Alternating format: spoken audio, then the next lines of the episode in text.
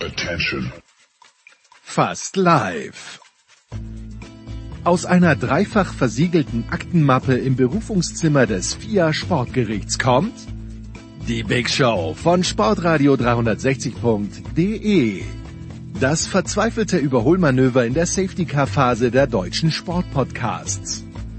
Wir suchen uns unsere Rennleiter immer selbst aus. Hallo, hier ist Heinz-Harald Frenzen. Hallo, hier ist Jutta Kleinschmidt.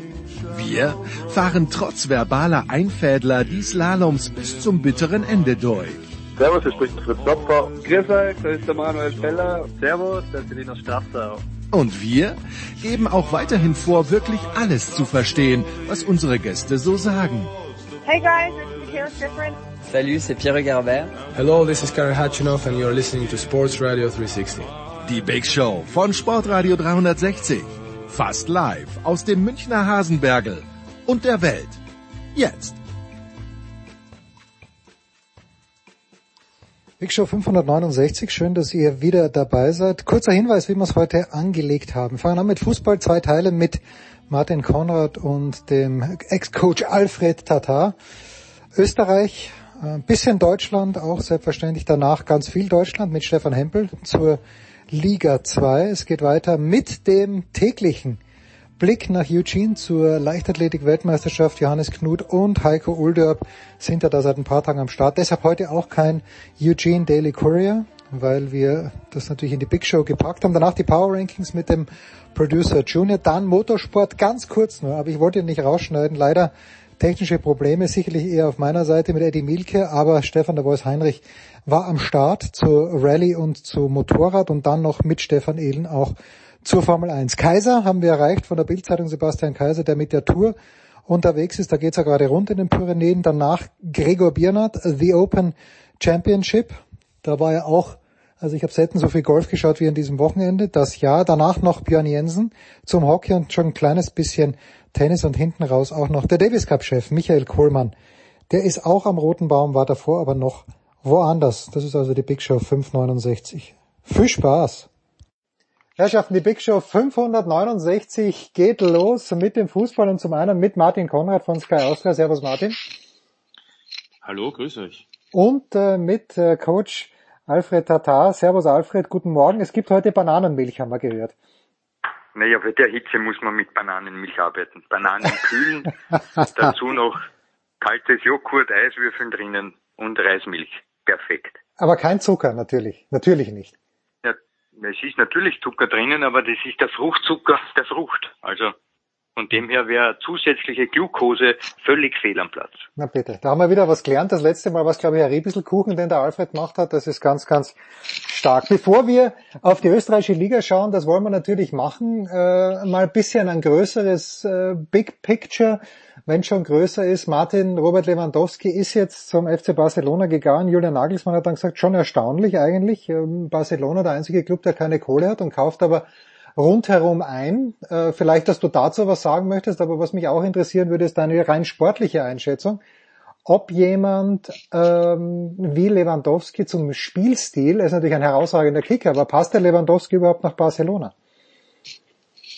Also zunächst einmal bin ich äh, positiv überrascht, dass die Big Show mittlerweile auch immer mehr zu einer Kochshow wird und äh, freue mich da sehr.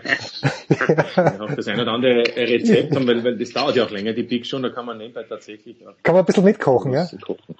Ja, es ist hervorragend. Ähm, Robert Lewandowski, ähm, zwei Dinge. Erstens, ich hab, durfte ja äh, Eintracht Frankfurt auf dem Weg in, zum Europa League Sieg ähm, mit den beiden Spielen gegen den FC Barcelona im Viertelfinale begleiten. Und ich glaube, dass ein, ein Stürmer wie Robert Lewandowski, wenn er nur eben nur annähernd so in Form ist wie in den letzten zwei, drei Jahren dieser Mannschaft ganz gut tun würde. Das ist das eine. Und das zweite ist, weil wir auch immer wieder Hans Krankel erwähnen, der ja auch in Spanien gespielt hat. Ich weiß schon, das ist jetzt schon 40 Jahre her, aber auch in der Zwischenzeit, wenn man sich die La Liga ansieht und wenn man dann sieht, unter Anführungszeichen, die Serie A oder die deutsche Bundesliga, dann glaube ich schon auch, dass mit Lewandowski ein Spieler dort ist, der genau auch in dieser Liga sehr erfolgreich sein kann, weil mit Sicherheit in La Liga, wenn man das so möchte, noch mehr vielleicht äh, auch die Strafraumbesetzung gegeben ist. Und ich glaube also, dass der Lewandowski für Barcelona sehr wichtig sein kann und im Übrigen soll man ja Reisende nie aufhalten. Alfred, stimmst du da überein? Ist Lewandowski wie Benzema zu erwarten, der im letzten Jahr ja noch besser als schon davor gespielt hat? Äh, oder ist es gerade in Barcelona mit diesem Spielstil, wo ja, glaube ich, Suarez der letzte wirkliche Mittelstürmer war, aber eigentlich auch ein ganz anderer Typ als der Lewandowski? Äh, gehst du da mit Martin konform? Ja und nein. Die Klasse von Lewandowski ist ganz unbestritten. Was allerdings jetzt in äh, Spanien mehr zum Tragen kommt, ist, dass in Spanien die Defensivspieler einfach besser sind als in Deutschland in der Bundesliga. Also wenn ich das so salopp sagen möchte. Das heißt, für äh, Lewandowski wird es viel schwieriger sein, so zu treffen wie in Deutschland. Und ich erwarte mir maximal zwischen 10 und 15 Tore, wenn überhaupt. Also ob das sportlich dann in der La Liga ähm, sich ausballen wird, sei dahingestellt. In der Champions League hingegen kann ich mir gut, gut, gut vorstellen, dass er äh, trifft, wie er es äh, normalerweise getan hat. Also zweischneidig. Ja, guter Transfer. Nein, weil Skepsis gegenüber der Sache, dass die Defensivarbeit in Spanien einfach gut ist. Wie erwartest du 10 bis 15 Tore bis Ende September oder in der Saison? ich glaube. Na Martin, du kannst mit mir um einen Kuchen wetten, den du mhm. backen musst oder entweder ich aber einen, der natürlich äh, Eckhard Witzigmann gerecht wird. Das gilt über die gesamte Saison. Moment, äh, Vorbehalt, vor, vor, ah, vor, vorbehaltlich elf Meter, La Liga, äh, elf Meter mit eingeschlossen, Alfred, oder ohne elf Meter? Weil das ist ja die Frage. Eingeschlossen. Die La Liga, die gesamte Meisterschaft der spanischen äh, obersten Spielklasse, wird Lewandowski nicht mehr als 15 Tore erzielen. Hashtag Word. Also er schränkt schon nochmal ein. International kann er natürlich also sehr wohl auch noch ein paar Tore Okay. Ähm, ja, dann das halte ich dagegen. Beim Kuchen bin ich dabei, weil außerdem finde ja, ich, macht der Alfred gute Kuchen und die schmecken immer gut. gut da freue mich schon. Also ich glaube, dass ich das noch heuer, ich glaube, dass ich heuer noch von dir einen bekommen werde. ja, da ein Weihnachtskuchen. Vor, vor der WM noch, vor der WM noch. So. Ja. War, warum, ähm, also mir geht's ja so. In Deutschland, es ist völlig klar aus meiner Sicht, dass der FC Bayern München wieder deutscher Meister wird. Ohne Lewandowski, dann halt spielen sie halt vorne ein bisschen anders, als haben sie hinten den Delicht gekauft. Und das langweilt mich ein bisschen. In Österreich, Alfred, ist mir auch klar, dass Salzburg wieder Meister wird, aber irgendwie ist das für mich anders, weil ich jedes Jahr gespannt bin, wer denn dieses Jahr für Salzburg die entscheidenden Spieler sein werden, weil die besten Spieler eigentlich immer weggehen. Worauf, worauf muss man in diesem Jahr bei den Salzburgern aufpassen, Alfred? Also zunächst einmal ist es sicherlich Deut in Deutschland für Bayern leichter, den Meistertitel zu holen als in Salzburg obgleich uns Salzburg immer eines Besseren belehrt hat, weil wir einen anderen Liga-Modus besitzen. Wie du weißt, wird ja nach 22 Runden geteilt in ein Meister- und ein äh, Meister-Playoff sozusagen und ein, ein Qualifikationsrunde. Und auch die Punkte werden geteilt. Also das ist ja in Deutschland nicht der Fall. Das heißt, alle Punkte, die Bayern holt, gelten, während bei uns die Punkte von Salzburg weniger wert sind, die sie im Grunddurchgang holen, als jene, die dann in der, in der Meisterrunde zu holen sind. Daher vom Format her ist es immer wieder auch der Fall, dass das ein Stolperstein sein könnte mhm. für Salzburg. Nur ist die Klasse so hoch, dass dieses Team hat, äh, individuell und auch natürlich als Mannschaft, dass sie eben auch selbst mit diesem Handicap, dass die Punkte geteilt werden, immer gut zurechtkommen und dann immer trotzdem mit weitem Vorsprung Meister werden.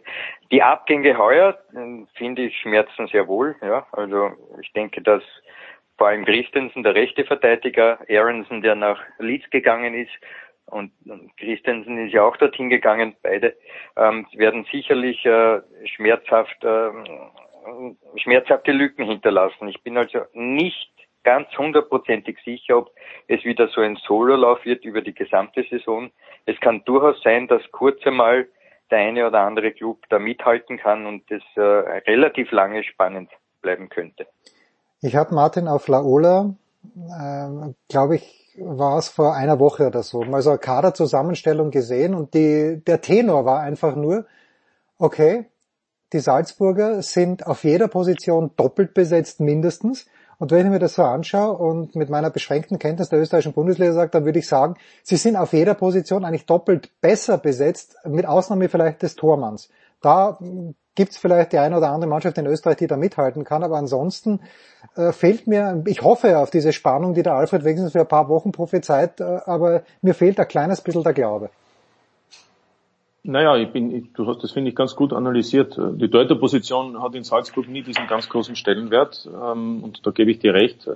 Köln ist okay, also das ist ein, ein, ein sehr seriöser, hochtalentierter, guter, nicht zu sagen ein sehr guter Tormann, aber, aber wenn wir dann Vergleiche ziehen mit den Feldspielern und auch welche Karrieren, die dann alle oder sehr viele von den Salzburger jungen Spielern dann danach noch ähm, absolvieren, dann bin ich bei dir. Und es gibt ja viele, die meinen, selbst wenn die A-Garnitur bei Salzburg, die sich in diesen Tagen und Wochen auch herauskristallisieren wird, diesmal ist mir ja fix auch wieder für die Gruppenphase der Champions League qualifiziert. Insofern macht der Salzburg jetzt auch immer wieder Testspiele. Nächste Woche gegen Liverpool. Im August ist auch noch unter der Woche eines geplant. Also man, äh, man, unter Anführungszeichen, die Meisterschaft läuft auch noch mit. Aber mhm. in Wirklichkeit äh, sagen ja viele, dass auch wenn diese A-Garnitur dann nicht spielt, sondern die zweite Elf, dann wird die auch Meister. Ähm, und Alfred hat das auch, finde ich, hervorragend gesagt. Entscheidet ist ja wie immer das Frühjahr und da ist ja meistens bei Salzburg ohnehin alles eingespielt. Äh, ergänzend möchte ich noch erwähnen, Adeyemi ist natürlich auch noch weg, der ist noch zu Dortmund gegangen, aber, aber wenn ich mir ansehe, die, die, die Positionen, die sind nicht nur doppelt besetzt, sondern die sind teilweise sogar im Sturm fünf, sechs Spieler für zwei, maximal drei Positionen. Äh, es, es, es wird eher noch, glaube ich, noch den ein oder anderen Abgang geben müssen. Denn ähm, das Wichtigste bei Salzburg ist ja auch immer, dass die Spieler zum Einsatz kommen und dann eben auch verkauft werden. Und, und, und dann der Jüngere muss er dann noch vielleicht ein Jahr warten, der wird noch herangeführt und ist dann nächstes Jahr dabei. Aber in Wirklichkeit müssen so Spieler wie Seiwald, Sucic, die müssen heuer explodieren, wenn sie nicht zum Teil auch schon sind.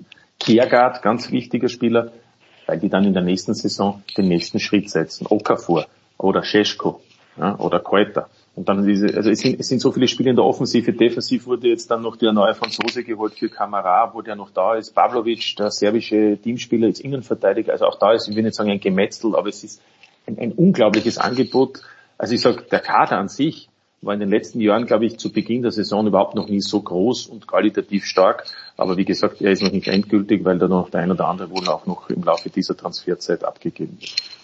Alfred, wieso ist Kamara noch da? Der hat so überragend international gespielt. Da müssen doch 15 Clubs, egal aus, aus aller Herren Länder, im Grunde genommen die Hand heben und sagen, den Burschen möchte ich. Der ist ja, glaube ich, erst 21 oder 22. Ja, das sehe ich genauso, dass das eigentlich ein Witz ist, dass äh, Mannschaften, die höhere Ansprüche haben, noch nicht diesen Spieler geholt haben. Ähm, wenn ich mir dann noch ansehe, welche Summen teilweise dafür aus meiner, für meinen Geschmack schlechtere Spieler bezahlt werden, dann muss ich auch das Scouting beziehungsweise die Sportdirektoren schon ein wenig rügen, dass sie mit scherenglatten Augen durch die Welt gehen. Sehr, sehr schön gesagt. Und ein Wort noch zu Salzburg jetzt aber, weil es der Alfred ja auch gesagt hat. Martin Christensen nach Leeds gegangen, Aronson nach Leeds gegangen, zum Ex-Coach äh, Jesse Marsch. Ähm, ich weiß nicht, du, du bist ja gut ausgekommen mit dem Marsch. Ist dir dann auch ein bisschen ein Stein vom Herzen gefallen, dass Leeds die Klasse gehalten hat? Fiebert man da so ein kleines bisschen noch mit? Also ich habe mich, ich habe mich für, für den, für den Jesse Marsch, aber auch für seinen Co-Trainer, für den Frankie Schima gefreut, weil äh, das für den Marsch nicht einfach war, diese gesamte äh, letzte Saison zunächst mit Leipzig, auch privat war nicht alles so easy für ihn und insofern ähm, ähm, glaube ich, dass er äh, da jetzt dann doch auch für ihn wieder die Spur gefunden hat. Was auch auffällig ist natürlich seine Art des Fußballs und das ist halt dann manchmal ein Problem, ist halt ein bedingungsloses Pressing, hurra die Gams und weniger die defensive Ordnung und dann passieren natürlich auch äh, immer wieder diese Niederlagen. Es hat es in Leipzig gegeben und das hat es auch bei Leeds gegeben. Ähm, diese Balance zu finden wird auch für ihn wichtig sein, will er, will er mit Leeds eine, ich sage mal so, eine, eine interessante, aber vor allem auch für ihn selbst eine langfristige Zusammenarbeit haben. Ja, würde ich ihm wünschen, weil auch mir kam er immer, mich dünkte er durchaus sympathisch. So, wir machen dann gleich eine Pause, aber davor möchte ich jetzt vom Alfred schon wissen, diese ein oder zwei Mannschaften, die du erwähnt hast, die vielleicht ein kleines bisschen lästig werden könnten, ist da der ehemals ruhm- und glorreiche SK Bundegammer Sturm Graz mit dabei, die ich letztes Jahr einmal live gesehen habe gegen Wolfsberg, wo sie zu Hause recht souverän mit 4-1 war es, glaube ich, verloren haben. Du hast sie auch gegen Rapid gesehen. Ah, stimmt, stimmt. Ich habe sie ja in Wien in, bei Rapid, wo sie die klar bessere Mannschaft waren und trotzdem nur 1-1 gespielt haben. Was, was, was darf ich von Sturm erwarten, Alfred? Von Sturm dürfen wir, glaube ich, heuer sehr viel erwarten. Die Mannschaft hat im Großen und Ganzen ähm, ist zusammengehalten worden von den von den Neu Neuverpflichtungen. Das hat alles Hand und Fuß gehabt, möchte man sagen. Also ich glaube, dass Sturm wirklich ein seriöser Herausforderer ist. Die wichtigere Sache als die ähm, der Kampf gegen Salzburg in der Meisterschaft, aber ist aus meiner Sicht die Chance, dass man sich auch für die Champions League qualifizieren könnte. Und da haben wir ja gesehen, dass der nächste Gegner entweder Fenerbahce oder Kiew ist, die 0 zu 0 gespielt haben im Hinspiel. Der Sieger daraus wird auf Sturm, auf Sturm treffen und ich denke, dass diese Hürde machbar ist für Sturm.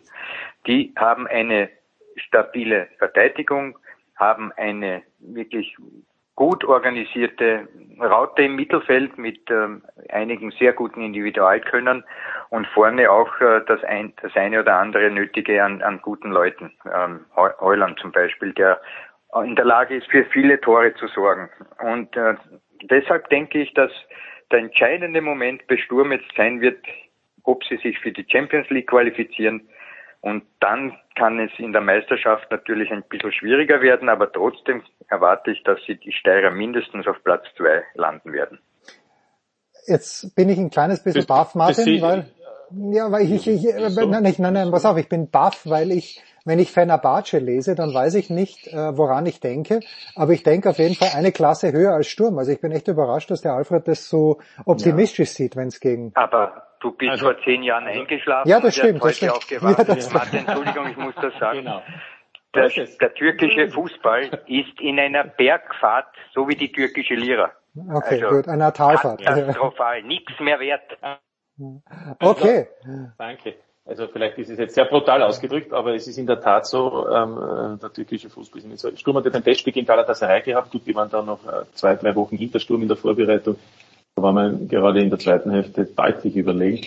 Ähm, Fener hat zwar eine bessere Saison als Gala gehabt, äh, aber auch bei Fener muss man dazu sagen, wie es der Alfred schon gesagt hat, da ist Andre Besiktas, das sind die, die, die, die können nicht mehr, so, haben auch nicht mehr diese Auswahl an Spielern. Im Übrigen startet die Meisterschaft in, in der Türkei auch erst äh, Anfang August. Das heißt, die haben jetzt auch noch nicht, so wie Sturm, dann doch schon zwei, drei Bewerbsspiele in den Beinen, also außer dieses Kiew-Duell. Äh, und da hat Sturm also sogar zwei, drei, zwei Spiele mehr. Ähm, und das Dritte ist, ähm, sie sind ja noch nicht durch. Also Kiew hat natürlich im Frühjahr keine, keine, keine Bewerbsspiele gehabt. Dadurch ist es auch schwierig, wer sich durchsetzt. Fakt ist, wenn ich gesehen habe, wer die anderen Gegner wären, nämlich Glasgow Rangers, Benfica oder BSV, dann muss ich sagen, dann ist das, wie es der Alfred auch gesagt hat, das ist die Chance für den Jackpot. Der Jackpot sind 5 Millionen Euro, nämlich Einzug ins Champions League Playoff. Dass es dort dann noch einmal schwieriger wird, das ist eh klar, weil da kann dann Monaco kommen, da kann aber auch kommen eben ähm, ein, ein, ein, ein, weiteres Team. Also da kann dann noch einmal PSV kommen zum Beispiel. Aber ich will nur sagen, da, da, da, davon reden wir ja gar nicht. Allein, allein die Tatsache, dass man äh, ins Playoff kommen würde, würde für Sturm auch finanziell ein, ein, ein wirklich wichtiger Schritt sein und man hat ja einige Pläne nicht nur auf der, auf der Kaderseite, sondern auch infrastrukturell. Insofern wäre das ein ganz wichtiger Zug. Und, und zur Meisterschaft, naja, also die Mannschaft, wenn ich sie mir ansehe, dann ist Sturm natürlich der erste unter Anführungszeichen Herausforderer, ähm, wenn es einen geben sollte. Das kann man von den übrigen Teams ja im Moment noch überhaupt nicht sagen, weil da sehr viele Veränderungen. Pause.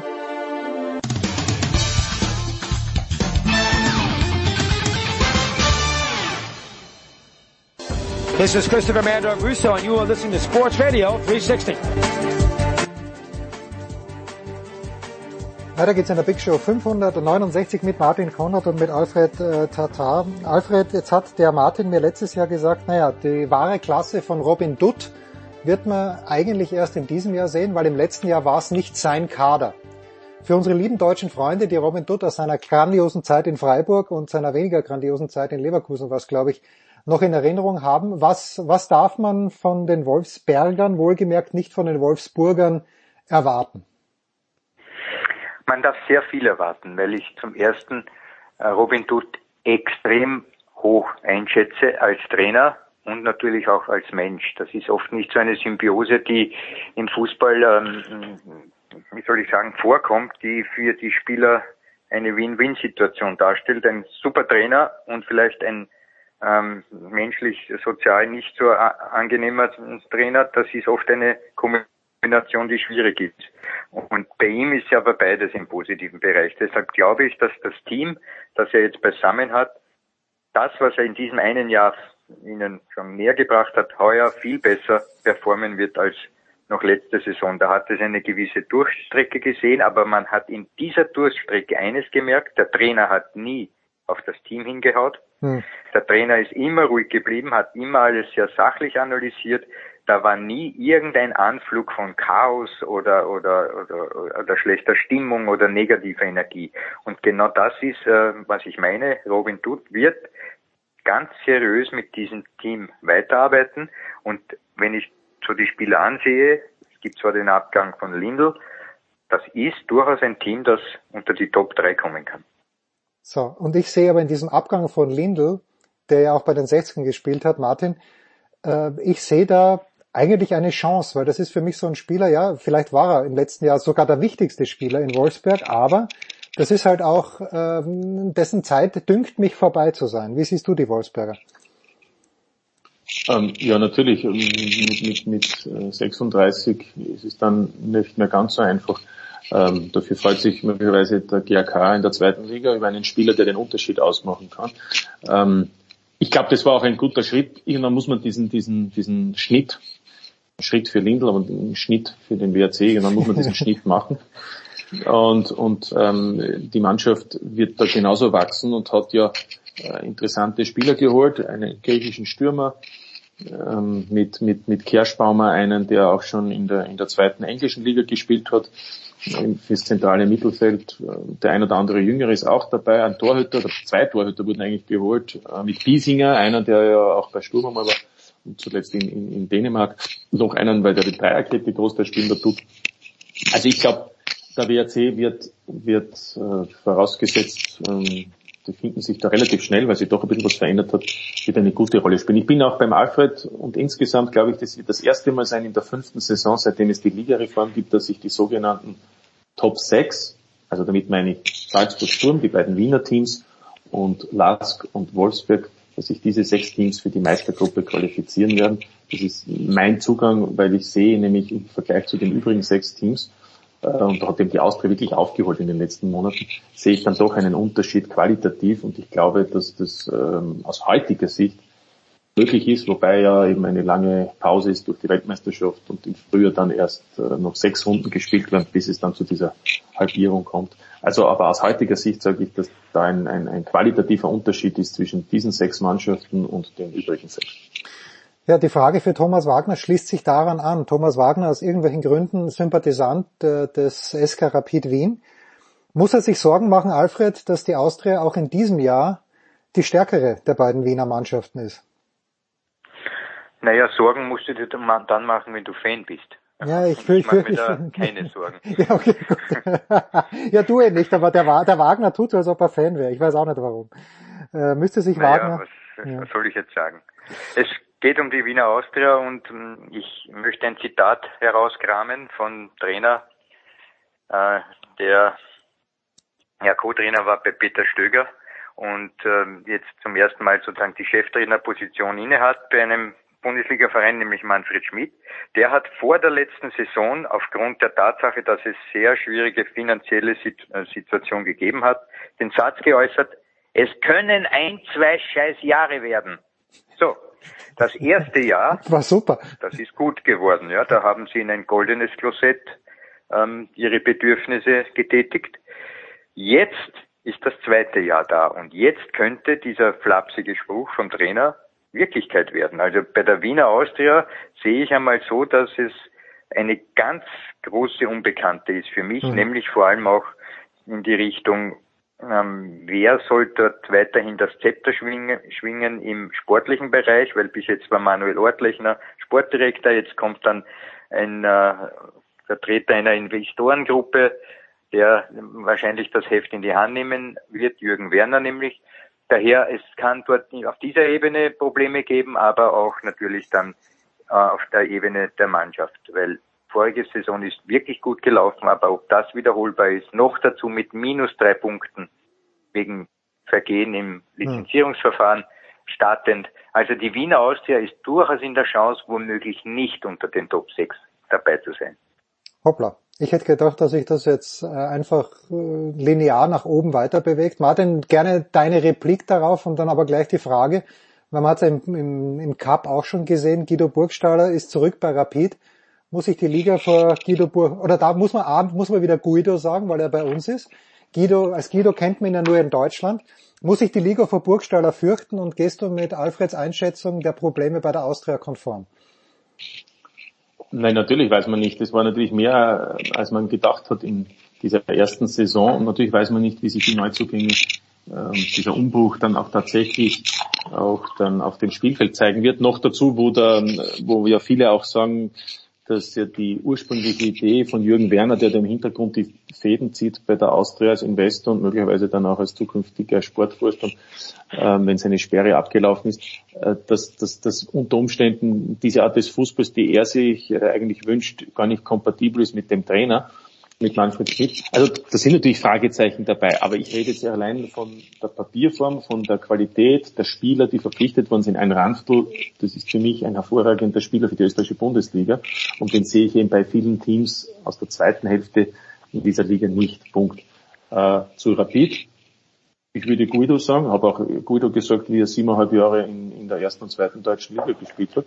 Und, und ich glaube, dass er, dass er Rapid gut tun wird überhaupt als Typ der Liga gut tun wird. Ähm, ob er alleine ist aber zu wenig. Also ich glaube, dass da mit Greil, mit, mit äh, Solbauer, dann hat man noch einen Rechtsverteidiger geholt aus der Slowakei, Koschelnik. Ich glaube, dass da einfach Spieler sind, die, die sicherlich interessant für Rapid sind. Was bei Rapid entscheidend ist, das geht eigentlich schon am heutigen Donnerstag los. Der zweite Quali-Runde äh, Heimspiel gegen äh, Danzig. Alfred, stimmt das? Ich glaube auswärts, oder? Ähm, nein, nein, heute spielen sie glaube ich daheim. Aber wie auch immer. Ja, für Zweite Danzig auswärts. Achso, für Danzig auswärts. Ja, Entschuldigung. Ja, also für Rapid zu Hause. Aber ich, ich, ich will damit sagen, Rapid hat die Möglichkeit natürlich jetzt äh, auch sich international für die Gruppenphase zu qualifizieren, würde aber bedeuten sechs Spiele jetzt schon im Juli, August, noch unter der Woche. Wie sich das alles entwickelt mit allen drei, vier Tage ein Spiel. Ähm, und davon hängt, glaube ich, ab dann die Stimmung ab, ob das so funktioniert. Die Auslosung ist für Rapid ganz gut. Man hat sehr viele Gegner aus der unteren Tabellenhälfte ähm, in den ersten Monaten, äh, ersten Wochen. Das heißt, da könnte auch eine gewisse Euphorie entstehen und, und deswegen glaube ich schon auch, dass Rapid insgesamt vom Kader her über, über die Austria zu stellen ist. Nun gut, jetzt habe ich noch eine ganz allgemeine Frage an Alfred. Was Martin gerade gesagt hat, dass Jürgen Werner als Sportdirektor äh, dahin kommt und dann Sportvorstand wird, dann eine bestimmte Vorstellung vom Fußball hat oder wie auch immer die aussieht, weiß ich nicht bei Jürgen Werner. Da fällt mir natürlich sofort äh, ein, was die Salzburger machen, dass dort eben diese Vorstellung, die vielleicht, vielleicht aber auch nicht von Ralf Rangnick geprägt wurde, dass es die gibt. Ähm, ist so etwas notwendig? Ist es zweckmäßig? Oder funktioniert das nur in den seltensten Fällen, Alfred, dass wirklich der Sportdirektor eine Idee hat, äh, die dann dem Verein unter Anführungszeichen aufgezwungen wird? Ja, zunächst einmal die Idee, die Jürgen Werner verfolgt, ist ja jene, die Oliver Glasner auch in Deutschland mit Bravour umsetzt, weil wir dürfen nicht vergessen, die Karriere, die richtige Trainerkarriere von Oliver Glasner wurde ja beim LAS gestartet, noch in der zweiten Liga. Damals wurde er eben geholt von Jürgen Werner und wurde mit allen mehr oder weniger Vollmachten ausgestaltet, damit er dort etwas wachsen lassen kann. Und das ist geschehen beim LASK. Und dann ist die Reise von Glasner eben über Wolfsburg zu Frankfurt gegangen und dort hat er ja die Europa League gewonnen jetzt mit diesem Team. Also die Art, mit der es äh, die Wiener Austria Jürgen Werner gerne Fußball spielen lassen möchte, ist eben eine, die in der Handschrift von Oliver Glasner zu lesen ist. Dazu brauchst du natürlich das entsprechende Spielerpotenzial. Also das Können der Spieler muss kompatibel sein mit dem, was hier die Anforderungen sind. Und da hat äh, allerdings der jetzige Trainer einen anderen Weg gewählt, er macht mehr Ballbesitz, Fußball etc. Das heißt, ähm, da sind äh, ein wenig äh, Divergenzen zu finden. Inwieweit es gut ist, dass ein Sportdirektor eine Idee hat und die dann umsetzen will, ähm, innerhalb des Clubs mit dem entsprechenden Trainer und mit den entsprechenden Spielern. Da muss man nach Salzburg blicken, richtigerweise. Die haben es geschafft, und die haben es in einem unglaublichen Ausmaß geschafft, so etwas zu implementieren. Aber ich kenne sonst vielleicht ein bisschen bei Leipzig in der gesamten Fußballwelt nicht unbedingt etwas Ähnliches. Das heißt, der Sportdirektor sagt, wo es lang gehen soll und die Trainer und die Spieler salutieren.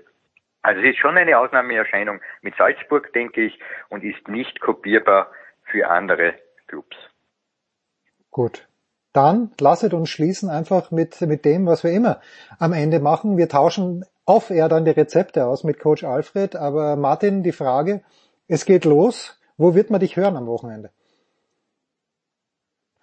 Du bist noch gemutet, mein lieber Martin.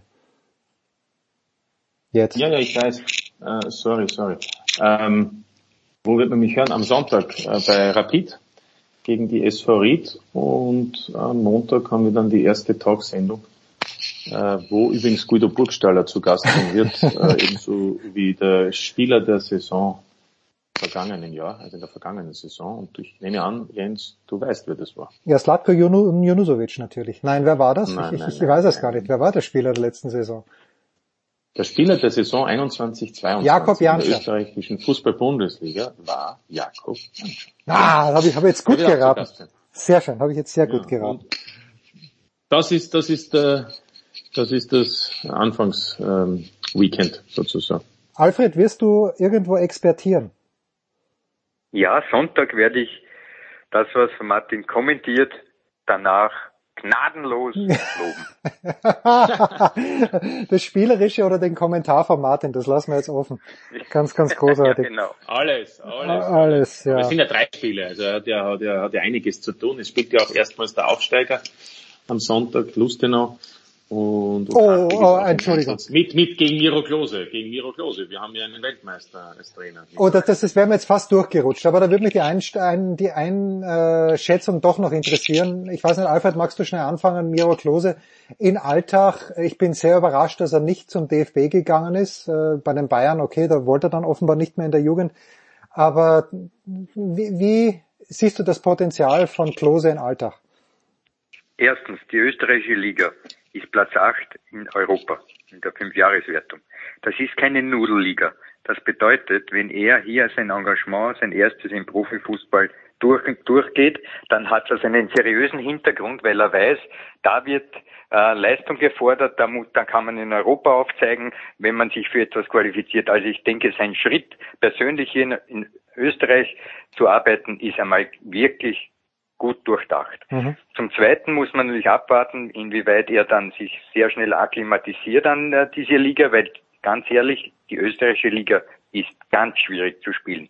Man hat Salzburg, das wissen wir, aber dann fahr mal nach Hartberg oder nach Tirol, ist ja wurscht wohin. Du bist immer gefordert, bist immer am Limit mit Underdogs-Teams. Daher, es wird sehr spannend sein, wie Miro Klose ähm, hier schnell in die Fußstapfen äh, schlüpfen kann und dann freuen wir uns wirklich sehr, dass er, dass er da ist, weil es ist auch eine Aufwertung der Liga, wenn so ein Mann, der ja Rekordschütze ist mit äh, bei den Weltmeisterschaften in Österreich äh, arbeitet. Also auch eine Adelung der Liga. Word. Ja, kann man so stehen lassen. Aber natürlich schwierig, vor allem auch weil der Kader natürlich und die Mannschaft jetzt, sage ich mal, finde es vielleicht einfach, ich sage jetzt übertrieben formuliert, wenn er bei einem der Clubs wäre, wo wo wir vorhin äh, die, die, die Inhalte etwas detaillierter besprochen haben, auch wenn dort vielleicht dann der, der Druck etwas größer ist, aber ich glaube, da wäre es für ihn um einen Tick einfacher. Aber lassen wir uns überraschen. Martin Konrad und Alfred Tatar. Kurze Pause und dann sprechen wir mit dem Stefan Hempel über die Liga 2 in Deutschland.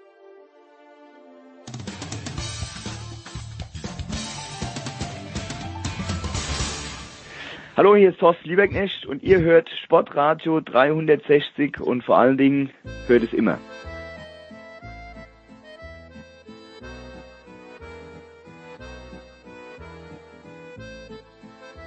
Big Show 569. Wir erreichen Stefan Hempel, also er ist ein Hans Dampf in allen Gassen. Wir erreichen ihn irgendwo auf der Autobahn. Stefan, bist du schon wieder unterwegs zum nächsten Zweitliga-Kracher? Noch nicht ganz, aber ich muss jetzt erstmal die Matches von Hamburg verdauen, die ich für deine Landesfarben, ja, Sky Austria übertragen durfte. Und äh, immer noch schockiert bin, ob der Geschichte gestern von den Herren Karatze von Basilaschwili, letzterer, der dann noch drei Punkte in Hamburg im zweiten Satz gemacht hat. Beide stehen ja da im Moment im Verdacht an Spielmanipulationen beteiligt gewesen zu sein. Nicht genau, das weiß man nicht. Aber wenn ich das Match gestern nochmal so Revue passieren lasse, dann habe ich ein, kein gutes Gefühl. Wäre natürlich auch extra dämlich von den beiden, wenn sie schon unter Beobachtung stehen, dass sie dann, so wie Basilashvili, der hat ja manchmal solche Tage, wo er einfach auf jede Kugel drauf schießt und dann halt nichts geht, aber das ist schon bemerkenswert. Also mindestens bemerkenswert. Ja. Aber drei Punkte im Satz, ich habe mal die, die 90 Sekunden abgezogen äh, im zweiten Satz, der, äh, dann wäre also der Satz reine Spielzeit neun Minuten 30 Sekunden. Es ist verrückt. Es ist verrückt. Pass auf, Stefan, ich schalte am Sonntag die Konferenz ein auf Sky und höre von einem deiner Kollegen, ich weiß nicht mehr, wer es war, es war nicht Uli Potowski, weil dessen Stimme kannte ich. Und dieser eine Kollege sagt in der Konferenz, wir haben am Freitag und Samstag schon fantastischen Fußball in Liga 2 gesehen. Würdest du denn beistimmen? Zustimmen vielmehr? Starke Einstiegsfrage, Kollege. Also alle Spiele habe ich nicht gesehen, ähm, aber erster Hand kann ich dir weiterreichen, dass Magdeburg gegen Düsseldorf durchaus attraktiv war, vor allem von den Magdeburgern. Die sind natürlich für ihre Fehler eiskalt bestraft worden. Düsseldorf eine sehr eingespielte, clevere Mannschaft, gut gecoacht von Daniel Thune, aber Magdeburg ist eine Bereicherung. Der Spielstil erinnert an den HSV. Viel Ballbesitz, gute Techniker da vorne mit Ito, mit äh, den drei da vorne, also wirklich ähm, Attic, das ist ordentlich. Die, da werden sie noch Spiele gewinnen, da bin ich sehr sicher. Auftaktpartie am Freitag, Kaiserslautern gegen Hannover übersichtlich, aber lebt natürlich von der Atmosphäre Betzenberg. Da ist der Verein, der Kult, die Wucht, glaube ich, schon enorm, von der Kaiserslautern dann auch partizipieren wird. Und ansonsten war der Club natürlich in St. Pauli klar die bessere Mannschaft, am Ende aber trotzdem 2-3 verloren durch einen sehr zweifelhaften Elfmeter, auch begünstigt. Sehr große Enttäuschung aus fränkischer Sicht aber Leben geht weiter.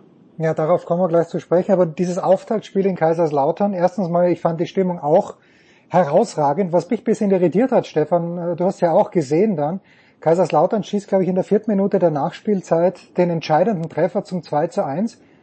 Und mir ist die Ekstase, das war ungefähr gleich euphorisch gefeiert wie Elena Rybakina den erfolgreichen Matchball in Wimbledon. Da war ja gar nichts. Das hat mich überrascht oder habe ich da einen falschen Eindruck gewonnen? Puh, da, da erwischt mich jetzt völlig auf dem falschen Fuß, weil das habe ich echt nicht gesehen äh, jetzt. Okay, na gut, dann äh, lassen Was wir das. Da? Also ich habe ich hab, ich, ich hab, ja, das war über. Vorlauf gesehen. Ja, weißt du, das, das war 1 1 ja, bitte. Na, es war einfach komplett übersichtlich. Ja, deswegen kann ich nichts dazu sagen, weil was, haben die nicht nicht gefreut, dass gewonnen haben oder was? Nee, es war irgendwie, es war irgendwie so weniger. Normalerweise äh, T-Shirt ausziehen, was ich zwar schwachsinnig finde, aber okay, das, die Hütte ja. ist voll, es ist erstes Spiel, Kaiserslautern ist Aufsteiger, Hannover, wie ich ja. letzte Woche gehört habe, einer der Mitfavoriten, weil sie den teuersten Kader ja. haben angeblich.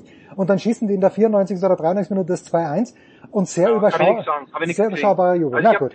Ich habe nach 1-1 Nielsen, weil ich ähm, am Freitagabend noch andere Sachen zu tun hatte, kann, aber kann ja echt nichts dazu sagen. Die Frage kann ich einfach nicht beantworten. Ja, das ist auch äh, völlig legitim. Dann erzähl mir bitte, du sagst ja, und Markus Gaup hat das Spiel ja auch kommentiert, nicht als Einzeloption, aber der Gaupi hat die Konferenz geleitet äh, bei Sky am Samstag. Der Club die klar bessere Mannschaft, äh, 3-0 hinten gewesen und es dann doch nicht gemacht. Der Markus war jetzt nicht ganz einverstanden, wie es der Club vorne zu Ende gespielt hat. Bis zum Strafraum ja. schön, danach nicht ganz so gut. Zu welchem Schluss bist du gekommen?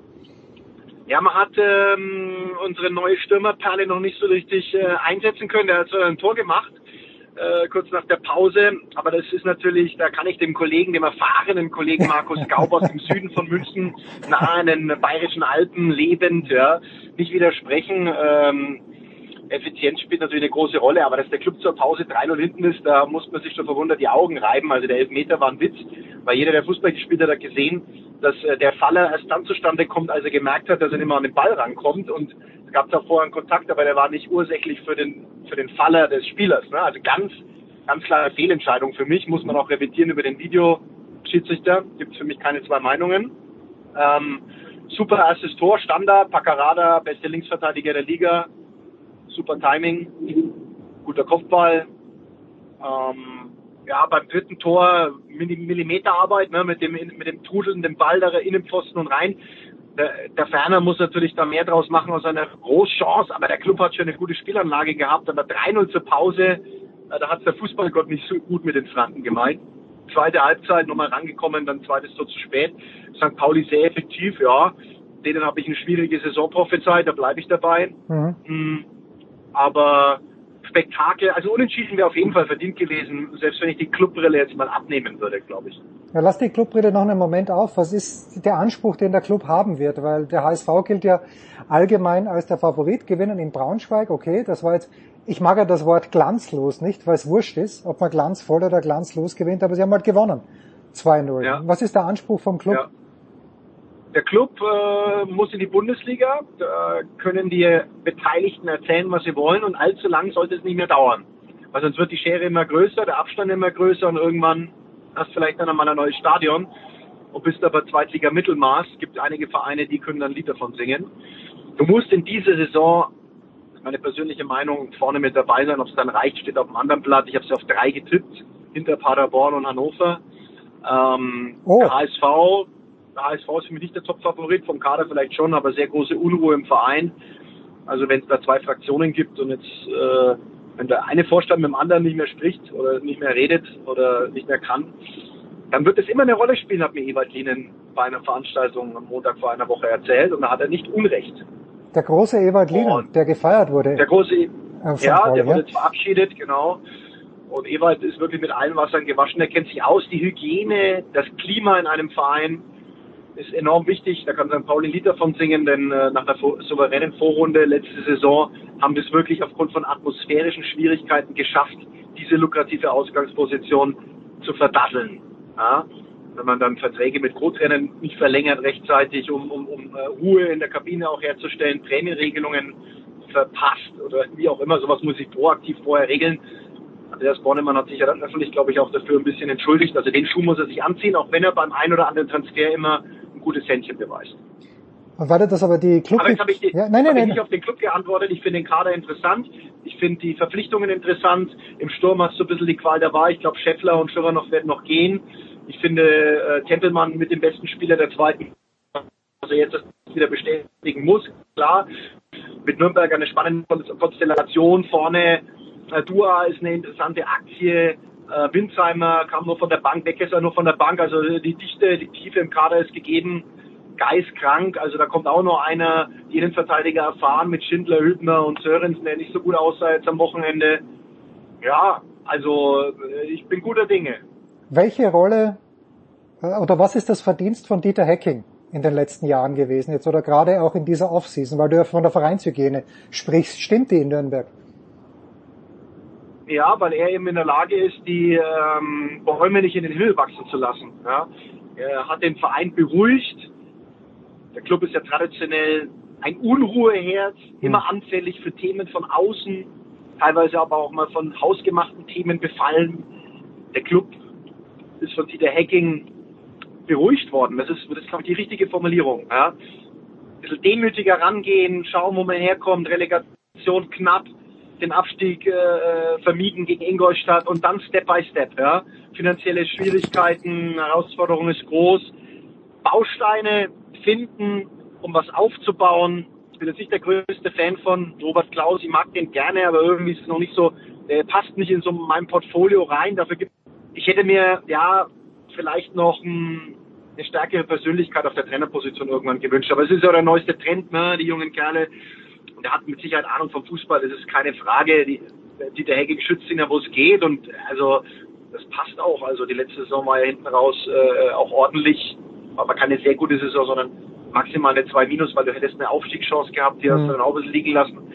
Egal, ähm, aber Dieter Hecking macht es clever mit seiner ganzen Erfahrung, beruhigt die aufgeregten Gemüter im Frankenland und mit, mit einem gewissen Konstanz auf den Positionen kommst du dann auch in Fahrwasser rein, äh, das dann wieder positiv zu bewerten ist. Will heißen, vorne mit dabei sein, auch wenn sie jetzt mal mit der Niederlage begonnen haben.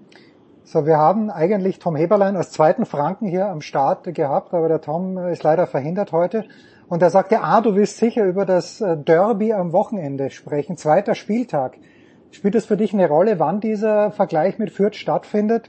Oder ist das immer ein Spiel, das man nicht verlieren darf. Ja, ich finde es ein bisschen schade, dass es nicht am Samstagabend stattfindet, um ehrlich zu sein. Hm. Die Ansetzungen sind teilweise Spannend. abenteuerlich. Ja. Also wenn ich bedenke, dass an einem Spieltag mal Samstagabend äh, Düsseldorf gegen Rostock Topspiel ist und an diesem Wochenende parallel, parallel der HSV gegen Kiel spielt, Nürnberg gegen Bielefeld und Braunschweig im Derby gegen Hannover, dann äh, muss mir einer erklären, wie sowas zustande kommt und warum man am zweiten Spieltag nicht ins ausverkaufte Max Moller geht, beim ältesten Derby Deutschlands. Hm. Nichts gegen Hannover und St. Pauli, aber das finde ich ein bisschen komisch, zumal im Rückspiel aufgrund von polizeilichen äh, Auflagen in Fürth auch kein Topspiel möglich ist. Insofern Franken-Derby für mich schon mal passé. Schade, habe ich natürlich ein gewisses Herzblut dafür. Äh, du meinst aber sicherlich Zeitpunkt in der Saison und nicht am Ja, Wochenende. genau. Zeitpunkt in der Saison, ja. Also, ist, ist ist völlig wurscht. okay. Also, es ist kein Do-or-Die-Spiel, weil du eben sagst, Dieter Hecking schützt den Trainer, aber klar, zwei Niederlagen und die zweite gegen Fürth, das macht ja keinen schlanken Fuß, theoretisch. Das stimmt. Aber keiner hat bei der Spielplan-Präsentation gewusst, dass du das erste Spiel in St. Pauli verlierst. Also Okay. du musst gut. die Dinge nehmen, wie sie kommen. Also ähm, ob du jetzt Fürth am äh, Heiligabend spielst oder am Silvester, das ist egal. Lass mich noch eine kurze Frage zu Magdeburg stellen, weil ich letzte Woche mit Toni Tomic und mit Thomas Wagner ein bisschen drüber gesprochen habe und ich habe so ein bisschen die Theorie entwickelt oder zur Diskussion gestellt, dass die diese überragende Drittligasaison, dass die den Schwung mitnehmen. Jetzt haben sie das erste Spiel zu Hause verloren, du traust ihnen aber dennoch, wenn ich die richtig verstanden habe, eine richtig gute Saison zu. Ja, ja, ja. Ja, weil äh, spielerischer Ansatz, gute Einzelkönner, gute Atmosphäre bei den Heimspielen. Düsseldorf echt total abgezockt. Die hatten 60% Ballbesitz, 60% gewonnene Zweikämpfe, haben zwei Fehler in der Partie gemacht. Einmal das Handspiel, einmal der Fehlpass. Lawrence beide Male beteiligt und zack, zwei Gegentore. Gebt zu, nach dem 1-2 Anschlusstreffer sehenswert. Übrigens für Magdeburg kam nicht mehr viel an Torchancen zustande, aber die Spielkultur wird gegen schwächere Mannschaften, die es in der zweiten Liga durchaus gibt, dann auch zu Ergebnissen führen. Zwei Fragen zum Abschluss, Stefan. Womit wirst du dich am Wochenende fußballerisch auseinandersetzen? Und die zweite Frage, noch schwieriger, werden wir uns in Kitzbühel sehen? Ähm, naja, also gut, das eine liegt ja auf der Hand. Äh, Jens, du musst ja immer nur schauen, was Samstagabend Ja, los das ist. ist dann wahr, ja. kennst du meine fußballerischen Aktivitäten. also St. Pauli zu Gast in Hannover. Ähm, am Sonntag, wenn ich das einschieben darf, Tennis, zweite Bundesliga, Augsburg gegen den ersten FC Nürnberg.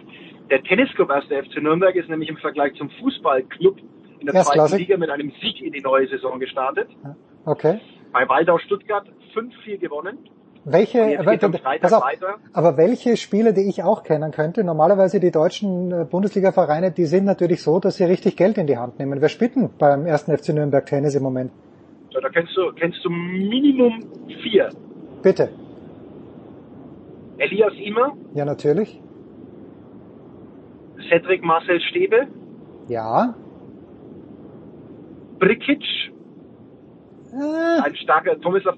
ah doch, doch, doch, doch, doch. Doppelspieler Ja, jetzt, okay, jetzt ja, ja. mich jetzt nicht. Ach, Brkic mit. Ja, ja, ja, ja, ja, ja. Brikic mit ja, Baby Berda. Ja, ja, ja. Baby Berda. Wie Berda, Berda, hab ihn, hab ihn, ja gut, okay. Und Brechtel, Brechtel, Brechtel müsstest du auch kennen. Aziz, ke- äh, den, den Tunesier kennst du wahrscheinlich auch. Der hat jetzt auf 1 gespielt am Wochenende. Douglas Aziz. Also, nee, nee. Oh, gut. Da ist so zwei Italiener mit dabei. Die kennst du jetzt vielleicht nicht. Das ist nicht Cecchinato und Berettini, ja, aber äh, Brechtel kennst du auch. Ja, sag ich, mir, was, oder? sag, sag mir was, ja? So. Bin ich dabei. Sebastian hat auch gewonnen am Wochenende.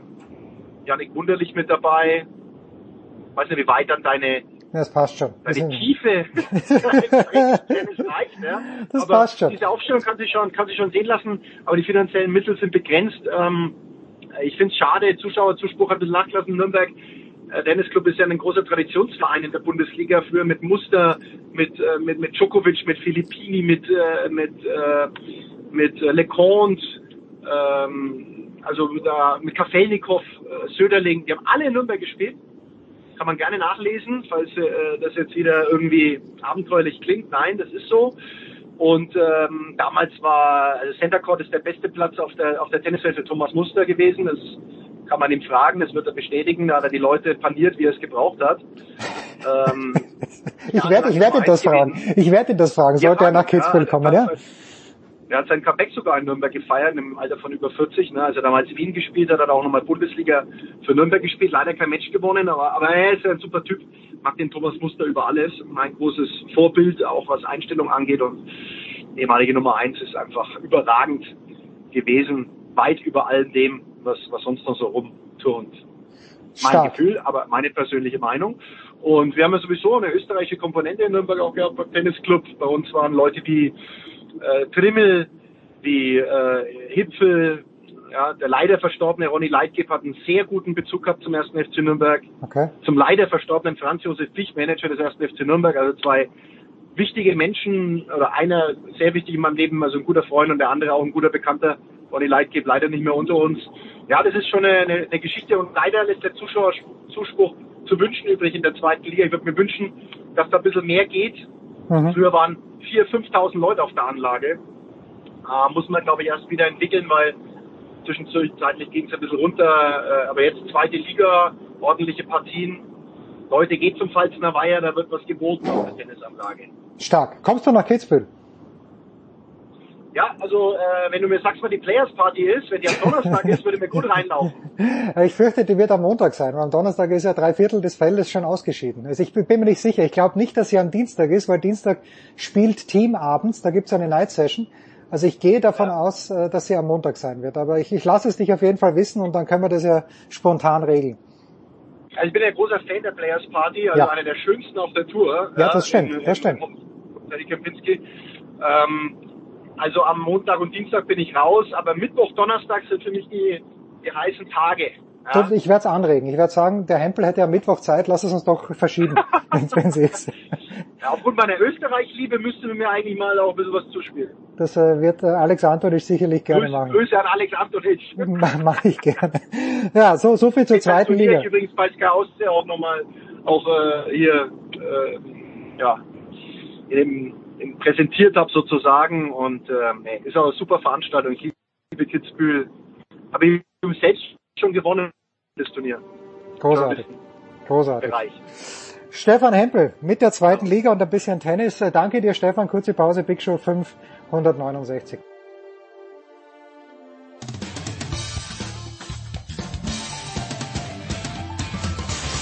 Ja, grüß euch, servus, das ist Dominik Landerdinger und ihr hört Sportradio 360. Herrschaften, weiter geht's in der Big Show 569 und es ist sehr spät wieder in Eugene. Es ist kurz nach Mitternacht, aber Heiko Olderb und Johannes Knut haben noch ein paar Minuten Zeit. Äh, grüß euch. Äh, Johannes, fangen wir vielleicht so an. Die Halbzeitbilanz, die wir schon am Mittwoch zogen, war nicht besonders gut, aber da hieß es ja, naja, aber die Diskuswerferinnen, die werden's rausreißen. Es ist nicht so gekommen. Warum? Ja, weil das äh, sie sich einreihen in ein Bild, das ähm, bisher so, ja, symptomatisch für die deutsche Auswahl bei diesen gesamten Titelkämpfen steht. Das, das konnte man jetzt äh, eigentlich ganz gut ablesen an diesem Finale. Äh, Claudine Bieter als Fünfte hat äh, absolut überzeugt, hat äh, nochmal in den Bereich ihrer Saisonbestleistung geworfen, die, die sie in der Quali geschafft hatte, ist Fünfte geworden. Ähm, das äh, viel mehr kann man eigentlich von einer 25-Jährigen, die jetzt auch im Grunde sich ja erst richtig in der Weltspitze herantastet, nicht erwarten. Ähm, Also die hat äh, alle, alle Aufträge, sage ich mal, sehr gewissenhaft auf der To-Do-Liste abgearbeitet. Ähm, Shanice Kraft ist es als heute nicht genommen, ge gelungen. Ähm, die ist, ist, wollte ins Finale, ähm, hat ist unter ihrer Saisonbestleistung klar geblieben und, und steht damit eigentlich für das für die große Mehrheit von Athleten, denen das hier genauso geht. Und Christian Pudins, die ähm, 67,10 Meter, deutsche Jahresbeste, deutsche Meisterin, zweite in Tokio, die, hat, äh, die hatte natürlich die Hoffnung, äh, zumindest die Medaillen anzugreifen, als eine von sehr wenigen. Und hätte, wenn sie ihre Leistung auch nur annähernd abgerufen hätte, ihr Vermögen, wäre dieser vierte Platz auch absolut drin gewesen. Für die Medaillen hätte es ziemlich sicher nicht gereicht. Das war aber auch klar, dass das, äh, im, im, im, das damit muss auch je, im Grunde hier jede andere deutsche Medaillenhoffnung, vielleicht Malaika, Malaika Mehambo ausgeklammert, mit leben, dass es im, im Zweifel äh, zwei, drei, halt auch mal fünf oder sechs äh, sein kann. Aber das ging völlig nach hinten los mit zwei ungültigen und, und nicht mal 60 Metern und ähm, hat danach auch sehr offen zugegeben, dass sie einfach mit diesem Druck, äh, eine dieser wenigen Erwartungen zu war, äh, eine dieser wenigen Hoffnungen zu sein, überfordert war. So war das auch in dem Form das erste Mal. In Tokio war sie Außenseiterin und ähm, ja, so kommt dann eines zum anderen und ähm, äh, immerhin äh, ist die deutsche Auswahl jetzt im, im Nationenranking vertreten, äh, also in dem, in dem Ranking, das die besten acht Plätze belohnt, alle Finalteilnahmen belohnt. Jetzt sind wir jetzt auf Platz 41, glaube ich, Heiko, wird das sich bestimmt nochmal ausführen, äh, zwischen Usbekistan und Albanien, glaube ich. Ja, ja immer noch, immer noch für Österreich, also ich, immer noch für Österreich. Ja, wir, wir haben ja leider nicht mehr mit Annette Stein sprechen können, aber ich bin mir sicher, auch die hätte aus diesem Abend noch was Positives gezogen, wahrscheinlich, dass es ja immerhin jetzt zwei deutsche Top-Platzierungen gab. Also bislang war ja die Jacqueline Otschere im Stabhochspringen mit Platz 10 die beste, jetzt Shanice Kraft 9 und halt äh, Claudine äh, Vita als fünfte. Aber insgesamt, ja, ich meine, die Christine Puderns, ich weiß nicht, wie groß ist die? 1,90, 1,92, diese wirklich starke Frau. Ja, diese starke Frau, die, die stand da vor uns und musste alles tun, damit sie nicht anfängt zu heulen. Das war wirklich, und das war auch wieder so ein, so ein, so ein typisches Bild. Ne? Also du hast die, die äh, Sandra, wie heißt die Perkovic, die Kroatin, ähm, die haut da 68 im ersten raus. Val Valerie äh, Allman, die Olympiasiegerin aus Amerika, 68 glaube ich gleich. Und dann kommt eine Chinesin und das war auch super interessant, das hat die Claudine Vita nämlich erzählt. Die hat zwei Jahre, ist die auf keinem, äh, äh, die hat niemand auf der Rechnung gehabt, weil die zwei Jahre nirgendwo aufgetaucht ist.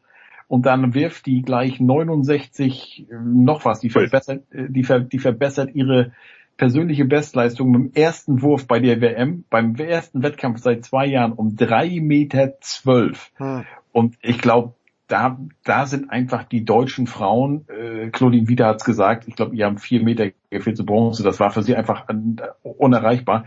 Aber da sind die dann auch mental nicht für gewachsen. Also wenn gleich solche, ich glaube, die sprachen alle irgendwie von Raketen, die da ja gleich abgefeuert wurden.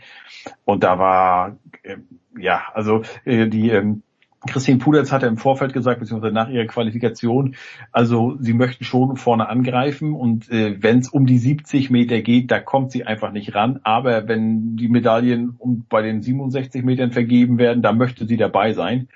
Ähm, gut, sinnbildlich ist es dann halt so gewesen, dass sie den ersten ins Netz haut und auch den dritten ins Netz haut. Das war halt so ein, ne, die anderen werfen Saisonbestleistung wie die Perkovic oder die Chinesin persönliche Bestleistung und unsere beste äh, trifft halt oder ja, trifft halt zweimal nicht mal den Ausgang vom, vom, vom Käfig da. Was für mich sowieso immer. Da kann man nur sagen, auf Vita sehen, ne? Das ist so großartig, Heiko. Ich habe es auch geliked, deinen Tweet, wie du hoffentlich gesehen hast. Auf Vita sehen. Äh, jetzt hast du, Johannes, ja schon vor der WM gesagt, Konstanze Klosterhalfen, es ist keine Medaillenfavoritin, aber äh, naja, es ist dann doch, wenn es überhaupt geht, noch mal schlechter gelaufen als angenommen, oder? Die war jetzt, Moment, ich versuche das mal hochzurechnen. 40 Sekunden langsamer als in Oslo, wovon ich gehe allerdings davon aus, dass es in Oslo Mitte Juni nicht ganz so nicht ganz so warm war wie in Eugene und dazwischen war Corona.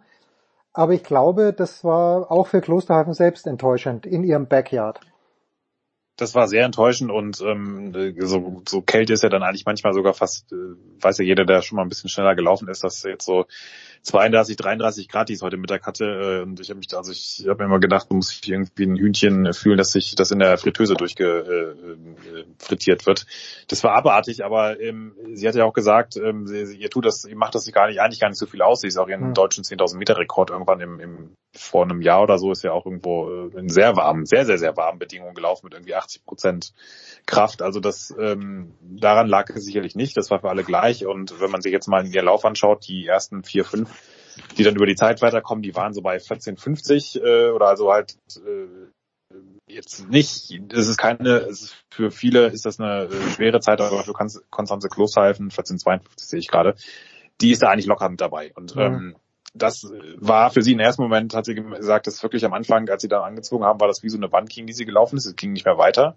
Sie hat es ein bisschen überrascht, äh, dass, weil sie eigentlich die letzten drei Wochen sehr intensiv trainiert habe und dass sich alles, alles ganz toll angefühlt hatte. Allerdings muss man auch sagen, ähm, da sind wir jetzt wieder im, im Corona- und Sportbereich, dass sie davor ja äh, zwei Wochen lang im Grunde gar nicht trainiert hatte, wegen, weder, wegen ihrer Covid-Infektion. Und jeder, der weiß, dass wirklich jede Stunde eines Athleten Zeitplans, Tageszeitplans im Grunde jahrelang auf so einen Tag ausgerichtet, tariert ist. Jede Einheit im Dienst eines weiteren Dienstes, eines weiteren, einer weiteren Einheit steht wie so ein Domino, das eigentlich nach und nach umgeschmissen wird. Ähm, der, der weiß, dass dass zwei Wochen Ausfall, ähm, nicht mal einen Monat vor, einer, vor einer Weltmeister, vor Weltmeisterschaften, das ist im Grunde nicht aufzufangen. Und ob das nun noch irgendwelche Corona-Nachwirkungen sind oder nur in Anführungszeichen diese Trainingsauswirkungen, das ist eigentlich äh, klar, dass das nicht äh, gehen kann, wobei sie dann auch so ein bisschen kryptisch sagt, sie muss es erstmal analysieren.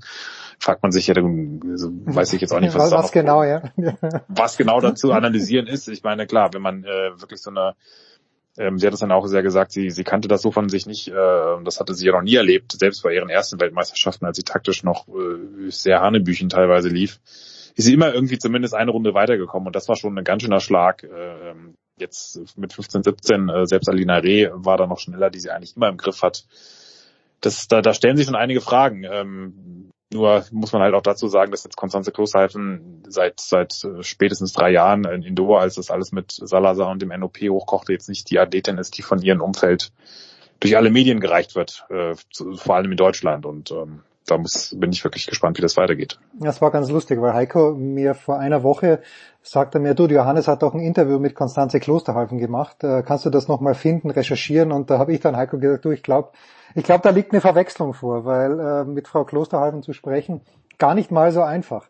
Heiko, du hast, weil wir gerade bei den 5000 Metern sind, wenn ich es richtig gesehen habe, äh, Casta Semenya beleuchtet. Habe ich das richtig gesehen? Und wenn ja, wie ist diese Beleuchtung ausgefallen? Ja, die konnte man ein bisschen länger studieren, weil die ist extrem langsam gelaufen. nee, also es ist ja wirklich so. Also wer, wer sie kennt, äh, von, aus der Hochzeit ihrer Karriere. Das war schon überraschend. Also sie hatte hier überhaupt keine Chance, aber gut, sie war ja auch von der Meldezeit her äh, war klar, dass es schwer werden würde. Ähm, aber ja, also sie ist langsam gelaufen, sie ist, ich weiß gar nicht, als dritt oder viertletzte reingekommen. Ich habe sie dann in der Mixzone einmal gesehen, aufs nächster Nähe. Das war ja nicht erschreckend. Erschreckend war Konstanze Klosterhalfen aus der Nähe gesehen zu haben, aber Castel Semenya, das war so ein bisschen ja, beeindruckend fast. Ähm, ähm, aber ja, das war dann auch ihre WM. Also mehr gibt's okay. dazu mehr, mehr. Okay. Nichts, nichts, okay. nicht zu sagen. Aber, aber Konstanze Klosterhalfen, das war wirklich, also als Vater einer Tochter, würde ich sagen, boah, da ist, ich weiß mal, vielleicht muss man so aussehen, wenn man so läuft, äh, aber das ist Haut und Knochen. Da ist nichts Frauliches dran nichts. Ja, das, äh, das, ist, das beobachten wir schon seit Jahren bei Gesa Krause, die ja... Nee, anders. Gesa sieht anders aus. Ja, ich weiß schon, ich weiß schon. Nee, ich, ich wollte jetzt einfach nur einen Hanebüchenen, apropos Hanebüchen, wie Johannes vorhin gesagt, ich wollte einen Hanebüchenen Übergang schaffen. Bei Gesa Krause, äh, da, da ahnte man ja schon vor dem Finallauf, dass nichts drin ist, Heiko. Aber da ist ja auch diese Mauer, von der Johannes gerade sprach, die muss bei ihr auch extrem früh aufgegangen sein, weil äh, das war ein sehr einsames Rennen, das sie gelaufen ist. Ja, also sie hat es ja schon gesagt, dieses Finale, das war halt der der große Schritt für sie hin. Ne? Und ich glaube, dass sie jetzt nochmal im Finale laufen konnte, ist vielleicht, vielleicht wissen wir dann in zwei, zweieinhalb Wochen mehr in München. Mhm. Nochmal ein wichtiger Fingerzeichen, eine wichtige Etappe, dass sie gegen die Besten nochmal antreten konnte. Aber ich glaube, die war nach zwei Runden, war sie schon hinten irgendwie letzte. Wir haben das auch alle unten in den Katakomben äh, verfolgt, beziehungsweise in der Mixzone, nicht draußen im Stadion, weil wir auf die Diskusdamen gewartet hatten. Äh, und äh, da man ja dann immer nur sieht, äh, wo die Kamera drauf hält, sprich vorne, weiß ich gar nicht, wie viel Rückstand sie letztlich hatte. Ich hatte mich dann auch nicht mehr um ihre Zeit gekümmert oder so, weil sie war für mich heute kein Thema. Aber ähm, wir haben ja neulich schon drüber gesprochen, dass sie überhaupt das Finale äh, erreicht hat, um 800 da. Das war, glaube ich, schon ein Gewinn für sie. Ich weiß nicht, war ihre Zeit heute besser als im Vorlauf, Johannes, oder? Nein, das war, das war ja eine halbe Minute hinterher, also im Vorlauf, das, das war ja im Grunde ihre also, Saison. Das, ich denke mal, der Vorlauf hat das derzeitige Leistungsvermögen abgebildet, 29. Das war schon sogar nicht überraschend, dass sie ähm, nach so vielen, äh, nach so einer pannenreichen oder so, so, so ähm, zerfurchten Vorbereitung da überhaupt hier ins Finale gekommen ist. Ähm, aber es zeigt natürlich äh, für ein großes Ereignis, wo du mehrere Runden hintereinander fit sein musst oder zumindest bei zwei und es war jetzt auch doch ein paar Tage zwischen den Läufen, das reicht gerade nicht. Und das ist, ähm, ja, das ist auch bei ihr eine spannende Frage. Ich meine, sie hatte, sie ist ja wirklich über Jahre lang, ähm, hat sie sich ein, ein Reise- und Trainingsprogramm auferlegt mit Höhentrainingslagern. Re reagiert ja auch nicht jeder drauf.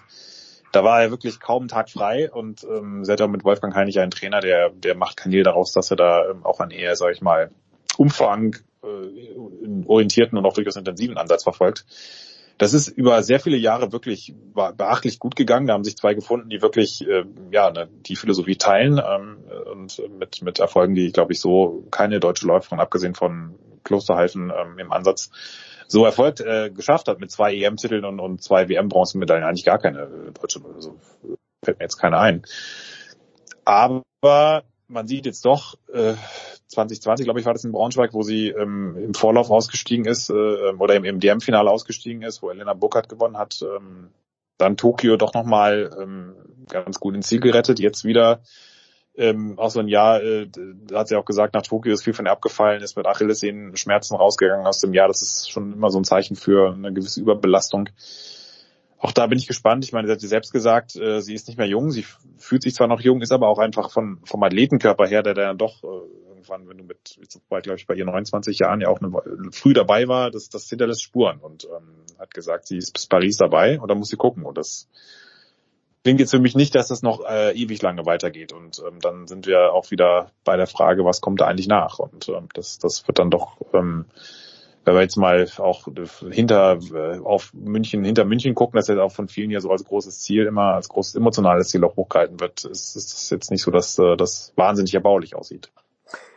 Okay, erbaulich war zu Beginn der WM die Geschichte Heiko von Fred Curley, dem 100 Meter Weltmeister, dem neuen schnellsten Mann der Welt, aber das hat sich an den 200 Metern schon angekündigt, das kann er die Staffel auch nicht laufen. Hat sich mittlerweile eine bessere Geschichte gefunden für euch, für dich, für Johannes? Oder wird Fred Curley dann schon vielleicht sogar das prägende Gesicht dieser Weltmeisterschaft bleiben? Nö, also natürlich bist du als 100 Meter Weltmeister immer ein prägendes Gesicht, aber heute Abend äh, sind wir alle sehr gespannt auf die 200 Meter mit Noah Lyles und Arian Knighton. Äh, der Weltmeister gegen den 18-jährigen frechen Nachrücker, sage ich mal. Das wird sicherlich äh, das Highlight. Also es gibt nur zwei Finals heute, äh, äh beide 200 Meter Finals. Ähm, und äh, ansonsten aus deutscher Sicht, Julian Weber fängt mit der WM, äh, mit der Quali an im Sperrwurf und wir haben, fangen jetzt schon wirklich an zu zählen. Wo haben wir eigentlich noch wirklich realistische Medaillenchancen aus deutscher Sicht? Ähm, es gibt klar, Malaika Mihambo wissen wir alle, aber ansonsten, das, das, das könnte es auch gewesen sein. Natürlich die Optimisten, die sagen noch dann dies und das, aber die Optimisten haben auch gesagt, ja, also warte mal, wenn die Diskusfrauen starten, also ich war eben noch mit NDR-Kollegen äh, ein bisschen was trinken und essen und äh, die haben natürlich auch äh, ja, berichten auch und überlegen jetzt schon, was, was sagen wir den deutschen Zuhörerinnen und Zuhörern in der ARD eigentlich jetzt hier über diese WM und, und äh, also wie viel Hoffnung gibt's da eigentlich noch und, und wie, wie bringen wir das hier alles rüber? Weil das ist schon, ja, das ist, das ist blamabel, muss man echt sagen. Und wir hatten ja gestern schon kurz darüber gesprochen, dass dann eigentlich die Bundestrainerin sagt, na ja, kommt nicht nur auf die Platzierung an, sondern auch wie viele Leute wir zu einer WM bringen. Das, also wir haben vorhin schon gesagt, wenn vielleicht sollten die damit einrechnen, wenn Frank Busemann nachher im Media Race gewinnt, vielleicht bringt das noch ewige Punkte für Deutschland. Ja, nein, Weil, nein, der, der, große Knut, der große Knut wird ihn abfangen, zehn Meter vor der Ziellinie, ja. glaube ich. Ja, ich habe wohlweislich meine meine Spikes äh, nicht mitgenommen, weil mhm. 800 Meter, das ist so ziemlich, muss man dazu aufklären. Es gibt immer bei der WM ein, ein Rennen für Journalisten, äh, das geht über zwei Runden, 800 Meter, richtig im Stadion, auch mit Moderation und äh, es gibt, äh, glaube ich, Leute, die trainieren, Reporter, die machen nichts, gehen nicht seriöser an im, und mhm verbissener im ganzen Jahr als die Vorbereitung auf dieses Rennen. Aber äh, ich, ich ähm, äh, also achte, wer, wer ein bisschen sich mit Leichtathletik auskennt, weiß, dass 400, 800 und auch 1500, äh, was ich ja auch ein paar Mal gelaufen bin als äh, als in meiner Zeit als äh, bescheidener Zehnkämpfer, das ist somit das Bescheuertste, was man machen eigentlich kann, was man sich ausdenken kann. Also das äh, freiwillig, äh, ähm, ähm da habe ich da keine Lust drauf mehr. Und da, äh, da lasse ich gern äh, äh, den Kollegen den Vortritt. Hashtag vielleicht machen wir ja, wir hatten schon gesagt, vielleicht machen wir eine, machen wir eine Pendelstaffel. So ja, 4 mal 100, aber 100 mal 4 Meter, dann, dann können, können wir es äh, hinkriegen vom, vom äh, Stamina. Hashtag Sauerstoffschuld, glaube ich, in diesem Zusammenhang, oder? Da, da spricht man immer davon. Ganz kurz noch, Johannes. Sidney ja. McLaughlin, war das nicht jene junge Frau, die über 400 Meter Hürden schneller läuft als die schnellste deutsche Läuferin über 400 flach? Ich glaube, da war was, oder? Ja, fast. Fast, okay, also okay, ganz nicht, nicht ganz, ja, okay. Oder? Dafür, dafür hat sie, da, dafür, dafür hat sie aber 2,1 Millionen weniger Follower auf Instagram und darauf kommst du heutzutage an. Ja, das stimmt. Ja, Ali, äh, du redest jetzt von Alisa Schmidt. Alisa Schmidt ist ja nicht die schnellste Deutsche, die ist ja die, so. drittschnellste Deutsche in diesem Jahr. Ähm, also äh, Grüner Schwab ist die, die also äh, schneller als äh, Frau Schmidt ist, ist äh, Frau McLaughlin auf jeden Fall ähm, über 400 Meter. Ja, das ist ähm, es ist, äh, ich, ich äh, lasse das jetzt einfach mal so stehen. Es ist eine von vielen äh, Leistungen hier auf einem in einem irren hohen Leistungsniveau, wo viele Leute sagen, das ist in der Dichte wirklich bemerkenswert und äh, das berechnet ja mit ein, das ist früher auch schon sehr bemerkenswert und auch nicht äh, mit, mit Dopingquoten, die in den in hohen, in den mittleren zweistelligen Bereich geklettert sind, wie wir von Umfragen äh, ungefähr rudimentär wissen. Also das, ähm, ob das allein ist, alleine nur mit dem Technologiefortschritt, äh, mit den tollen Schuhen und äh, super Belegen zu erklären ist, da darf jeder selbst äh, für sich entscheiden, ob das plausibel ist oder nicht. Ich, ich habe da so meine Bauchschmerzen. Ähm, die, die Amerikaner, die Trainer sagen alle, sie wussten quasi schon vom Kindergarten, dass äh, diese äh, Sidney McLaughlin ein absolutes Übertalent ist und ähm, ja, sie hat es auf jeden Fall ähm, bis jetzt sehr gut ausgeschöpft und äh, fürchte fast, ähm, dass das am Freitag äh, schwer in Richtung Weltrekordnähe wieder gehen äh, wird. Es wird aber nicht einfach. Es gibt eine Niederländerin, Femke Boll, die, die kann da fast mitmachen. Ich weiß. Ja, und das leider Mohammed auch. Also ich glaube, das wird, das wird ein schönes Finale. Schaut es euch an. In der ARD übrigens, im Stream und äh, drei Uhr morgens, vier Uhr morgens. Ja, bitte, komm. Von Freitag auf Samstag schläft eh niemand. Wer drauf steht, hat die Leichtathletik nicht geliebt. Das ist genau, korrekt. also wer, die, wer, wer wegen der Hitze in Deutschland sowieso nicht schlafen kann, der kann auch dann den Fernseher einschalten. Das ist völlig korrekt. Ja, genau, die Hitze. Es hat ein bisschen geregnet in München. Das nur als kleiner Wetterbericht von heute Abend. Danke Johannes, danke Heiko. Wir machen eine kurze Pause. Big Show 569.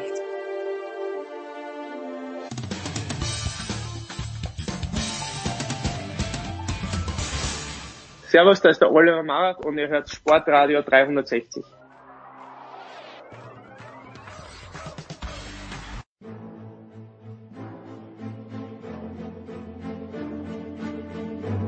Das sind die Power Rankings von Sportradio 360.de.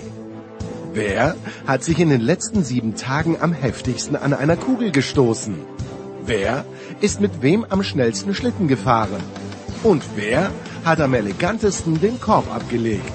Oder muss es heißen, in den Korb abgelegt? Die Power Rankings in der Big Show. Jetzt.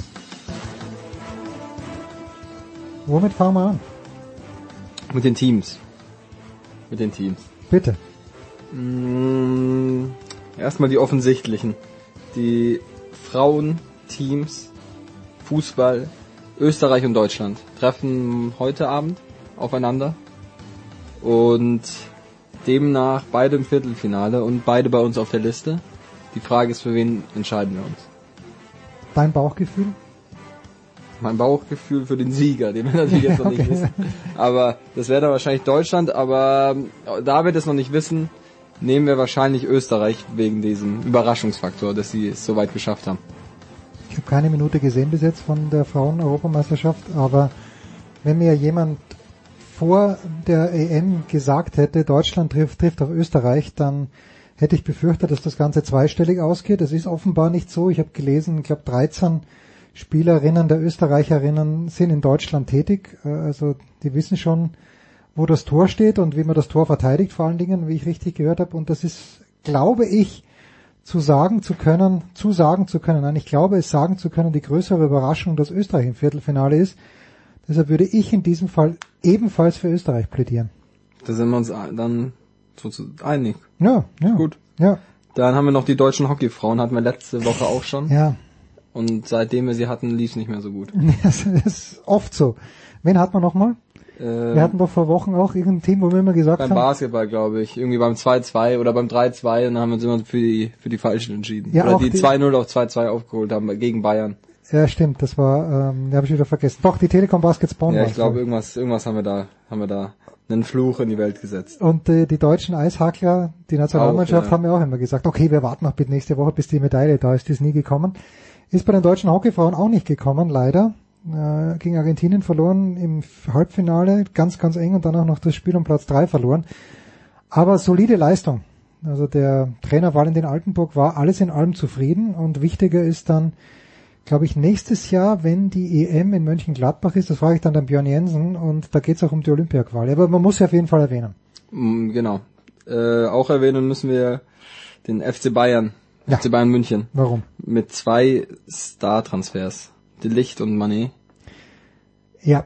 Ist schon, also für Was- die was- Bundesliga. Naja, es ist großartig. Also, Aber was sagt dir, dir als Fußball Kenner, wa- wa- was sagt ihr, dass die Licht nach München geht? Das, ja, dass die, die, dass die, die Bundesliga mit 15 Punkten Vorsprung gewinnen werden.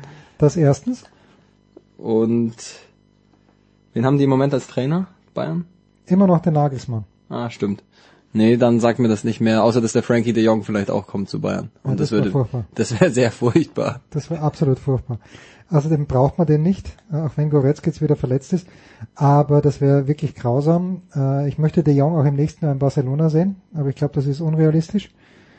Ähm, Also De Jong in München möchte ich bitte nicht sehen. Und bei Manchester United, okay, da wäre er mit dem Ten Hag wieder zusammen auch schwierig. Aber mir sagt das, dass der Delicht, äh, also wenn der wirklich so gut wäre, wie alle tun, und der war natürlich bei Ajax war er gut, aber dann wäre er nicht, nicht zu haben. Auch wenn die Bayern angeblich bis zu 80 Millionen bezahlen und Juventus die Kohle wahrscheinlich braucht, aber natürlich werden die Bayern wieder deutscher Meister werden mit 15 Punkten Vorsprung, weil Manet, wie viele Tore wird Manet schießen? 21. Ich glaube, ich schießt mehr, oder wer schießt der Elfer im nächsten Jahr? Das ist die Frage. Hm, Das ist eine gute Frage, ich weiß es nicht. Der Kimmich vielleicht? Ja, also Lewandowski hat ja auch, auch dieses Department. Oder der Müller, der Müller. Nee, Müller hat er doch, der hat doch, doch entscheidende Elfer schon verschossen. Damals, ich glaube auch im Finale der Horm gegen Chelsea hat er da nicht einen Elfer verschossen. Kann auch sein, aber dann, also die, ich sage 21, ich weiß es nicht, will ihm jetzt noch nicht über 30 zumuten. Na, ich glaube, er wird über 30 schießen, weil ich glaube, er wird auch die Elfer probieren und dann sind wir dabei. Na gut, okay, das ist der FC Bayern, den können wir als Team vielleicht sogar so stehen lassen. Haben wir noch was? Äh, wir haben noch die zweite Liga ging ja los und deswegen haben wir hier stehen Kaiserslautern und St. Pauli. Zum Beispiel. Als, als ja, Ja, da, da gingen natürlich mehrere. Der HSV gewinnt in Braunschweig. Ähm, ob das alles so souverän war? Wer hat 5-0? Irgendwer hat 5-0 gewonnen. Ja, ich glaube, Paderborn hat 5-0 gewonnen, oder? Und zwar auch innerhalb von irgendwie 20 Minuten oder so.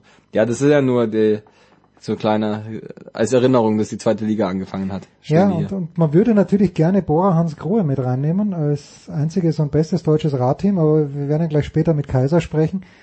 Ist auch schwierig, ja. Bis jetzt kein Etappensieg. Vlasov fährt okay, Kemmler muss aussteigen. Ähm, Schachmann wieder geburzelt und, und ständig verletzt. Ist schwierig. Also Bora Hans Grohe können wir auch nicht. Wir nehmen also äh, bei den Teams, dann nehmen wir nur ein Team mit den Power Rankings, hilft ja nichts. Nur ein Team. Naja, oder, oder da Reise bitte, bitte. Nee, nee, dann würde ich fast sogar die Bayern nehmen. Oh. Naja, es sind natürlich Power Moves. Ähm, Weil Österreich und Deutschland spielen ja morgen noch, die hätte ich dann auf, auf zwei getan und die Hockeyfrauen auf, auf Platz drei. na so. gut, okay. Formel 1 kommt auch erst am Wochenende und da gibt's ja nur ein, unter Anführungszeichen, österreichisches Team mit äh, Red Bull Racing. Gut. Gut, dann zu den Einzelsportlern und Sportlerinnen. Fangen wir an mit Alexandra Ndolo. Fecht-WM Silber im Degen. In Kairo, 34 Jahre oder vielleicht sogar schon 35 Jahre alt und den Meldungen entnehme ich, dass das eine große Überraschung war. Also äh, ich kann echt die Kräfteverhältnisse, ich kann sie eigentlich nur im Tennis einschätzen und vielleicht ein bisschen in der Formel 1. Und überall sonst bin ich überfragt, aber beim Fechten bin ich ganz besonders überfragt. Also weiß ich nicht, ob das jetzt eine unfassbar geile Leistung war oder doch nicht. Aber wir müssen sie auf jeden Fall aufnehmen. Ja, und jetzt hast du Tennis schon angesprochen. Wir haben ein Fragezeichen dahinter. Er Ja. sollte eigentlich heute spielen. Oder hat er, spielt er heute noch oder wurde es wegen Regen nach, auf morgen verschoben? Mit heute meint Robin, wir nehmen Mittwoch? am Mittwochabend auf.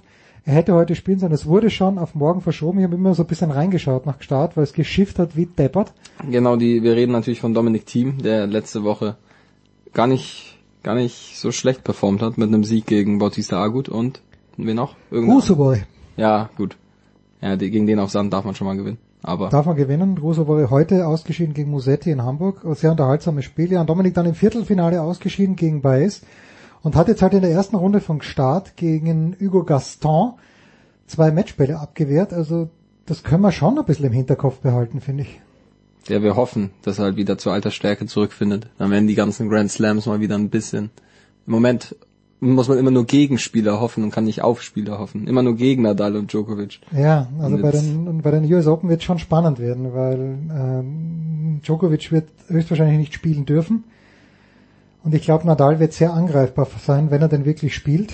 Äh, aber ich, ich würde halt wirklich hoffen, dass Zverev zurückkommt, weil Zverev sich auch zutraut, gegen Nadal zu gewinnen. Das gewinnt der Medvedev das Turnier. Bis dahin ist er wieder ja, in Form. schön. Meinen Segen hat er. Also Dominik darf auch gerne. Dominik spielt heute, also Donnerstag gegen Del Bonis. Gute Erinnerungen, weil als er Start 2015 gewonnen hat, ähm, hat er auch gegen Del Bonis in der zweiten Runde gewonnen. Also ich glaube, der kann das Turnier gewinnen. Hat mir sehr gut gefallen gegen Gaston. Das, das, das, das Turnier, die US Open oder das Turnier Start? Lass mal mal Start. Ja, da muss noch viel passieren. Da muss, ich habe dir gesagt, der Aufschlag gefällt mir irgendwie gar nicht. Das ist, sieht nicht, das sieht nicht, nicht schnell aus, also sieht nicht so gefährlich aus. Der Kick ist gut, aber sieht jetzt nicht aus, ob er damit viele freie Punkte macht. Ja. Aber ich habe auch immer nur mal reingeschaut. Kann sein, dass ich mich täusche. Aber gut, Dominik. Also wir haben, wir haben auf jeden Fall Tennis aufgenommen und niemand anderer drängt sich auf in dieser Woche. Ähm, das stimmt, das stimmt. Die paar Österreicher und Deutsche bei den Challengers unterwegs, aber ist jetzt auch erst Viertelfinale oder sowas, noch nichts, ja. nichts passiert.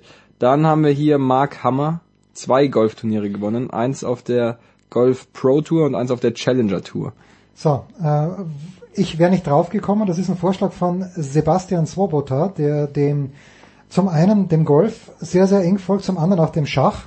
Magnus Carlsen, übrigens habe ich heute gehört, wird nicht an seinen, seinen Titel verteidigen, was auch immer das heißt. Also ich weiß, was das heißt, er wird seinen Titel nicht verteidigen. Warum? Äh, da fehlte mir dann die Musse. Und Mark Hammer, wo ich jetzt geneigt bin zu sagen Mark Hammer, irgendwie. Aber es war in Europa. Das eine Turnier war in Holledau, habe ich gelesen. Okay, Holledau kennt man, wer von München unterwegs ist nach Stuttgart, nur von den Staumeldungen. Und das andere waren die Uram Bank Open. Oder Euram Bank Open. Oder Euram Bank Open. Wo auch immer die stattgefunden haben. Aber ja, gut, gut für Mark Hammer. Danke Sebastian für den Vorschlag. Haben wir aufgenommen. Haben wir aufgenommen. Aber Namen, namentlich sehr ähnlich. Doch andere, andere Sport hat Simon Ehammer. Ja. Bronzemedaille, Weitsprung-WM, obwohl er eigentlich Zehnkämpfer ist. Ja, Simon Ehammer ist uns aufgefallen in Götzis, wenn du dich erinnern kannst, vor ein paar Wochen Zehnkampf-Meeting, wo er auch fantastisch weit gesprungen ist, ich glaube sogar 8, 8,30. Dass man natürlich mit 8,16 bei einer Leichtathletik-WM Bronze gewinnen kann, spricht nicht für ihn. Und du sagst es völlig richtig, er ist Zehnkämpfer und deswegen bin ich ein kleines bisschen irritiert, warum er schon wieder zurück in Europa ist. Äh, vielleicht lässt er den Zehnkampf dort aus und äh, das hätte ich vielleicht den Johannes und den Heiko fragen sollen. Ähm, vielleicht lässt er den Zehnkampf dort aus, weil er in ein paar Wochen in München dann die Europameisterschaften sind. Vielleicht ist ihm das wichtiger, was auch komisch wäre. Ja, da kann ich, da, da kann ich nicht, nicht mitreden. Aber ich kann einen Vorschlag noch Bitte. für heute abgeben. Simon Geschke, Bergtrikot, Tour de France. Haben wir zusammen, glaube ich, haben wir den Tag zusammen gesehen? Einen Tag danach, glaube ich, zusammen gesehen. Ja, also wir, wir haben, wann haben wir, wann haben wir gezockt? Samstag. Samstag, ja, haben wir schon ein bisschen reingeschaut und Geschke auch am Mittwoch aktiv. Also ich werde dann ja gleich mit dem Kaiser auch sprechen. Und das kann natürlich schwierig werden, letzte Pyrenäen-Etappe, aber irgendwie wäre es schon lässig, wenn Simon Geschke aus irgendwelchen Gründen, wie auch immer, dieses gepunktete Trikot des Bergpest, Bergpesten, Bergpesten behalten würde. Wäre schön. Äh, Glaube ich noch nicht ganz dran, aber bitte. Wir rein? Wir haben fünf, wenn der Team mit, aber der Team ist dabei. Wir haben fünf. Ja. Wir haben den Geschke auf eins. Ja, absolut. Zweite Woche in Folge ist, glaube ich, ein Novum, seit Felix Neureuter nicht mehr dabei ist. Felix jetzt, auch obwohl er nicht mehr aktiv ist, eigentlich immer Nummer eins. Dann die Alexandra Andole würde ich auf zwei ja. für Silber. WM Silber, bitte. Simon Ehammer auf drei. Bronze. Mark Hammer vier und Dominik Team ja. nach seinem Turniersieg danach vorne, im Moment noch auf ja, Dominik kann man nächste Woche, wenn er wirklich einen Start gewinnen haben sollte, dann gewonnen haben sollte, dann nehmen wir mit rein, aber das ist auch früh genug.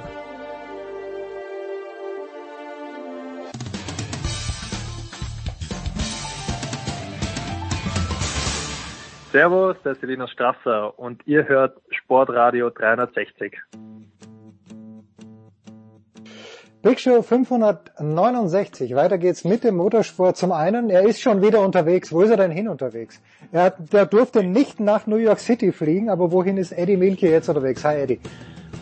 Ich bin unterwegs zum Schleizer Dreieck, Deutschlands älteste Naturrennstrecke und da findet an diesem Wochenende die IDM statt und das ist immer ein äh, besonderes Highlight mit extrem vielen Zuschauern und äh, ja, ja, da verlieren wir Eddie schon wieder. Schön, dass er die zwei Minuten Zeit für uns gehabt hat. Äh, internationale deutsche Motorradmeisterschaft, der Voice ist nochmal, warum interessant für uns alle?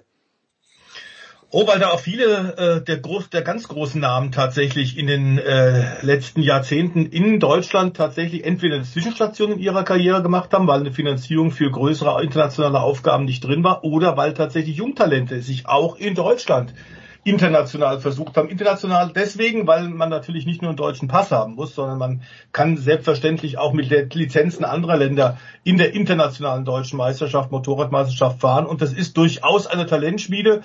Man muss zugeben, es gab ein paar, paar dürre Jahre, wo es tatsächlich schwierig wurde, weil auch kaum noch Sponsoren zu finden waren für die Zweiradbranche. Es konzentriert sich im Autoland Deutschland natürlich viel auf Vierräder. Aber da ist man inzwischen raus. Es ist eine sehr, sehr solide, gute Meisterschaft geworden, die einen Ruhm hat und einen Ruf hat, einen guten Ruf hat, der dort weit über Deutschland hinausgeht. Gut, und weil wir gerade beim Motorrad sind, äh, letztes Jahr ist ja ein Mann in aller Munde gewesen, Michael Massi war das, der Rennleiter der Formel 1, äh, der wurde ersetzt. Jetzt sagst du mir, der Voice äh, im Vorgespräch, ja, in der MotoGP ist hinter den Kulissen, also tut sich im Moment ja nichts, weil Sommerpause ist, aber hinter den Kulissen geht's rund. Und auch dort gibt es Unzufriedenheit mit jenen Leuten, die die Rennen leiten. How come? Äh, ja, gut, es ist Sommerpause, es passiert trotzdem schon einiges, aber in der Tat ist die Sommerpause dazu da, eben auch solche unzufriedenen Stimmen vielleicht mal anzuhören. Und es ist nicht nur einer oder nicht nur zwei Stimmen. Wir hatten es ja hier bei Sportradio, lieber Jens, bei dir auch schon äh, gesagt, dass Yamaha und der Yamaha-Teamchef äh, Lynn Jarvis eigentlich ein sehr ruhiger Vertreter ist und nicht dafür bekannt ist, permanent auch vor die äh, Vertreter, die Pressevertreter zu treten und zu schimpfen. Aber was er da in den letzten Wochen teilweise losgelassen hat, das war sehr gezielt, vor allem auch, und das völlig zu Recht, äh, nach dem Rennen in Assen. Da ging es natürlich klar um Fabio Quattararo, seine Nummer eins, den amtierenden Weltmeister und aktuellen Tabellenführer. Aber es ist in der Tat so, dass die Unzufriedenheit auch in der MotoGP im Fahrerlager dramatisch wächst. Nun ist die etwas anders aufgestellt als Formel 1. Du hast ja gerade Michael Masi genannt, der in diesem Jahr von zwei Leuten ersetzt wird. Mhm. Ähm, und äh, das ist auch keine so glückliche Entscheidung. In der MotoGP ist es so, es ist tatsächlich ein Fester, der bei allen Rennen dabei ist. Und das ist eigentlich prima von dem Ansatz her, vom Denken her, ist nämlich ein ehemaliger Motorradweltmeister, also ein Fahrer, nämlich Freddy Fast Spencer, Fast Freddy Spencer, ein Spitzenmann, der in der 250er, in der 500 Kubikzentimeter Klasse also Weltmeister geworden ist und per se eigentlich wirklich gut, wenn du einen tatsächlich hast, der sich äh, auch auskennt, wie ist denn die Perspektive, wie ist die äh, Situation auf einem Rennmotorrad selbst. Also nicht nur ein Sesselpuper ja, ja, und ein Funktionär, sondern ein Mann vom Fach. Daneben sind ihm dann angestellt äh, drei zusätzliche Leute, die tatsächlich sich wechseln, abwechseln. Einer kommt aus Deutschland, äh, nämlich äh, Ralf Bohnhorst, ehemaliger Seitenwagen-Europameister, ist auch in der Weltmeisterschaft Vize-Weltmeister geworden, Spitzenmann auch, der im Übrigen auch gerade Geschäftsführer der Rennstrecke von Oschersleben ist. Das ist ein Spitzenmann, der ist wirklich gut. Fast Freddy Spencer hat so ein bisschen das Problem als Chef des sogenannten MotoGP Steward Panels. Der macht es seit, ich weiß nicht, 15 Jahren oder mehr und scheint jetzt doch ein bisschen verhärtet zu sein. Also er hm. hört definitiv nicht mehr zu, wenn irgendjemand okay. zu ihm kommt. Ähm, er ist äh, wirklich stur geworden und hat auch diese Blick, Blickrichtung eines Ex-Fahrers, kann man ihm nun wirklich nicht mehr vorwerfen. Er ist ein richtiger Funktionär geworden und das ist eigentlich ziemlich schade. Vielleicht sollte man auch tatsächlich sagen, auch in so einer Position als Rennleiter, Charlie Whiting war natürlich da eine, eine Ikone in der Formel 1, der das über zwei Jahrzehnte hm. gut gemacht hat. Aber vielleicht sollte man da ähnlich wie, wie in, in der Politik vielleicht sagen, okay, zwei Amtszeiten und dann soll mal ein neuer kommen mit einem, mit einem frischen Blickwinkel. Möglicherweise ist Freddie Spencer da zu lang in diesem Amt. Freddie Spencer ist aber, ich habe jetzt nicht gegoogelt, aber ist ein US-Amerikaner, oder? Ja, ist ein US-Amerikaner. Die, die spielen aber sonst. Der Amerikaner ja, ja. ist ja nach, nach Europa gekommen und hat tatsächlich sogar mal in einem, einem Jahr zwei Motorrad-WM-Klassen gewonnen, ist zweimal Weltmeister in einem Jahr geworden. Das gab's vorher selten und vor allem in der modernen Zeit noch nie. Aber die Amerikaner spielen ansonsten in der MotoGP keine Rolle mehr, oder? Nein, also Nein, null, so. null eigentlich, ja? ja, in der Tat. Wir hoffen eigentlich seit Jahren immer wieder, dass da möglicherweise wieder einer kommt. Es gab tatsächlich in den 80er, 90er Jahre, in denen die US-Amerikaner alles äh, dominiert mhm. haben. Das kam vom Dirt-Track-Sport her. Die sind ja gewohnt, tatsächlich auf losem Untergrund schon mit großvolumigen und, und großen Motoren, also Maschinen mit großen Motoren zu fahren und damit zu rutschen. Und Fast Freddy war zum Beispiel einer von denen, der nie Probleme hatte, ein Motorrad unglaublich schnell in die Kurve reinzuwerfen und das Vertrauen einfach hatte, dass der Reifen das schon halten wird.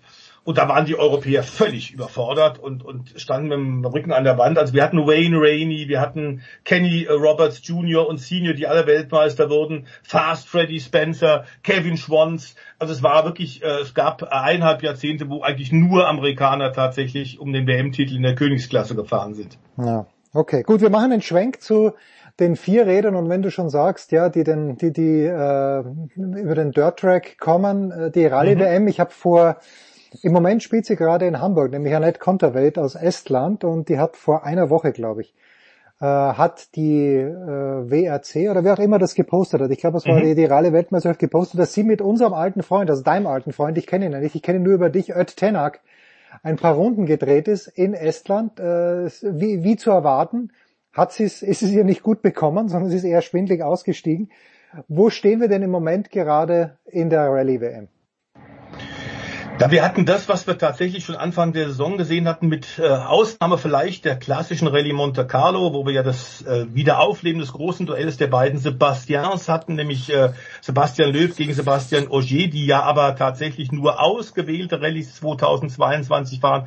Da haben die alles dominiert. Seitdem gibt's nur einen Namen, der im Grunde alles in Grund und Boden fährt und sich gerade anschickt, auch durch Sieg bei der Estland Rallye am letzten Wochenende tatsächlich sämtliche Rekorde einzureißen, jüngster Rallye-Weltmeister der Zeiten werden kann.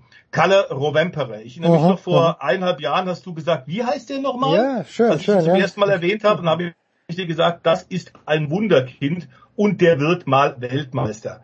Das sagt ihr aber noch nie gehört und überhaupt. Und wir haben aber alle lange Zeit gewusst, was der drauf hat. Der ist als 15-, 16-Jähriger schon driftend 200 durch die, äh, über die Schotterwege von, von äh, Finnland geflügt lebt jetzt in Estland, weil er da bessere Trainingsbedingungen hat und hat deswegen jetzt diese Rallye auch wieder gewonnen und zwar in einer dominierenden Art und Weise, wie man eigentlich nur sagen kann, das kennen wir eigentlich nur von Sebastian Löb oder von Sebastian Auger, aber der Kalle Rovemperer ist kein Franzose. Also irgendwas ist falsch gelaufen. Er heißt nicht Sebastian mit Vorname, sondern eben Kalle. Sein Vater war selbst Rallye-Weltmeister oder Rallye-Fahrer in der Weltmeisterschaft, ist glaube ich mal Dritter geworden.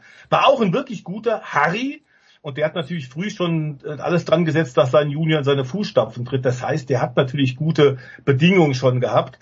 Aber klar ist, es ist ein außergewöhnliches Talent und er fährt momentan tatsächlich die gesamte restliche Elite in Grund und Boden. Es war auch in Estland wie eine Demonstration und sein fünfter Sieg in sieben Rallyes in diesem Jahr. Vor einem Jahr äh, Jens, vor einem Jahr in Estland hat er seine allererste WM-Rallye gewonnen und da haben schon alle gesagt, Wahnsinn, irre dass der jetzt so durchmarschiert und wie gesagt, der ist gerade erst 21 geworden. Äh, da müssen sich alle anderen verdammt warm anziehen. Ja, wenn wir schon, also wenn wir über die Rallye sprechen, dann klar, dann Safari Rallye war das früher mal, es war die 1010 Rallye und weiß, ich kann mich gut erinnern, der ORF hat das auch noch, also jetzt immer so in diesem Kurzsport auch begleitet, aber machen wir in Sport am Montag auch. Das war eine legendäre Sendung im ORF Sport am Montag, wo man dann wirklich auch mal eine Viertelstunde etwas über eine Rallye erfahren hat. Was man aber auch leider oft gesehen hat, war die Dummheit der Zuschauer, weil sie sich in den Kurven zum Beispiel außen hingestellt hatten. Ja. Oder äh, es einfach zu viele Menschen waren. Jedenfalls hat man wirklich öfter schlimme Unfälle gesehen, wo die Autos ausgebrochen sind. Kein Vorwurf an die Fahrer natürlich, aber hat sich Erst zum Glück hat man jetzt schon länger nichts mehr gehört. Sind die Leute schlauer geworden? Schauen weniger Leute zu? Sind die Fahrer besser geworden? Worauf ist das zurückzuführen? Es ist darauf zurückzuführen, dass äh, völlig klar wurde, vor allem in den Gruppe B-Zeiten, seligen Gruppe B-Zeiten, auch als ein Röhrl und ein, Mikola und Stig Blomqvist und Michel Mouton, äh, der Vulkan aus Südfrankreich, als die alle gefahren sind mit den 600, 700 PS-Monstern, dass da tatsächlich sehr viel passiert ist und es auch eine Menge tödliche Unfälle gab. Das hat aber eine Bewusstseinsänderung beim Weltverband bei der FIA ausgelöst und inzwischen ist äh, Michel Mouton Sicherheitsbeauftragte ja. beim Weltverband, bei der FIA sie fährt also alle Rallyes, äh, fliegt vorher schon zu den Rallyes hin und bespricht mit dem Veranstalter, welche Prüfungen sie wie fahren wollen. Dann wird äh, tatsächlich auch klargelegt, wo dann äh, zuschauerfreie Zone sein müssen. Es ist inzwischen so, dass es klare Vorschriften gibt, wie viel Streckenposten da zu sein haben, nämlich deutlich mehr noch als in den 90er, 80er, 90er Jahren. Also es ist unheimlich viel getan worden. Es gibt Sicherheitsfunk. Äh, äh, Nachrichten in die Cockpits der Fahrer. Wenn die also tatsächlich äh, unterwegs sind, vorhin ist aber einer abge abgebogen und du hast nicht mehr Zeit, ihn rechtzeitig zu informieren, dann kannst du das jetzt über Funk inzwischen machen. Es ist wahnsinnig viel getan worden und mhm. das ist auch einer der Gründe, warum tatsächlich so wenig passiert. Was wir trotzdem immer noch haben, sind tatsächlich Abflüge. Äh, da müssen wir sagen, dass da bei den Fahrern bisher toi toi toi auch in diesem Jahr relativ wenig passiert ist, die da an der Grenze der Physik auch in diesem Jahr natürlich wieder gleiten und reiten hängt damit zusammen, dass auch bei den Autos, also passive Sicherheit, sehr, sehr viel passiert ist. Also sowohl Streckenführung wie auch Organisationen mit sehr viel mehr Streckenposten, die überwachen, dass da äh, Zuschauer nicht in gefährlichen Bereichen, wie du sagst, Kurven außen zum Beispiel sind, in Bremszonen. Wenn eine Haarnadel ist, dann dürf, dürfen sie auf keinen Fall da direkt in, in Fahrtrichtung stehen. Äh, da wird wirklich sehr viel mehr drauf geachtet. Es wird mit Helikoptern drauf geachtet und sollte ein Helikopter zum Beispiel sehen, dass kurz vor den ersten Rallye-Autos Zuschauer sich trotzdem in einen gefährdeten Bereich gestellt haben, wird die Wertungsprüfung abgebrochen. Da mhm. kennen die gar nichts. Also es gibt viele, viele Mosaiksteinchen, die dazu führen, dass wir Gott sei Dank, Gott sei Dank heute eine deutlich bessere Sicherheit im Rallye-Sport haben. Gut, wir kommen gleich zur Formel 1, aber ich glaube, die Frage ähm, geht ja dahin, oder meine Frage geht jetzt dahin, Sebastian Vettel hat ja vor ein paar Wochen, also er kritisiert ja vieles und das meiste wahrscheinlich mit Recht, aber ich, ich meine mich zu erinnern, dass er auch gesagt hat, naja, eigentlich die Formel 1 Autos sind ja völlig irrelevant für die Weiterentwicklung der Autos, die im Straßenverkehr gebraucht werden. Wenn wir jetzt aber auf die Rallye-Autos schauen, wo liegt denn da aus deiner Sicht die Relevanz für die, die, die Fahrzeuge, mit denen Kalle Rovempere gerade herumfährt?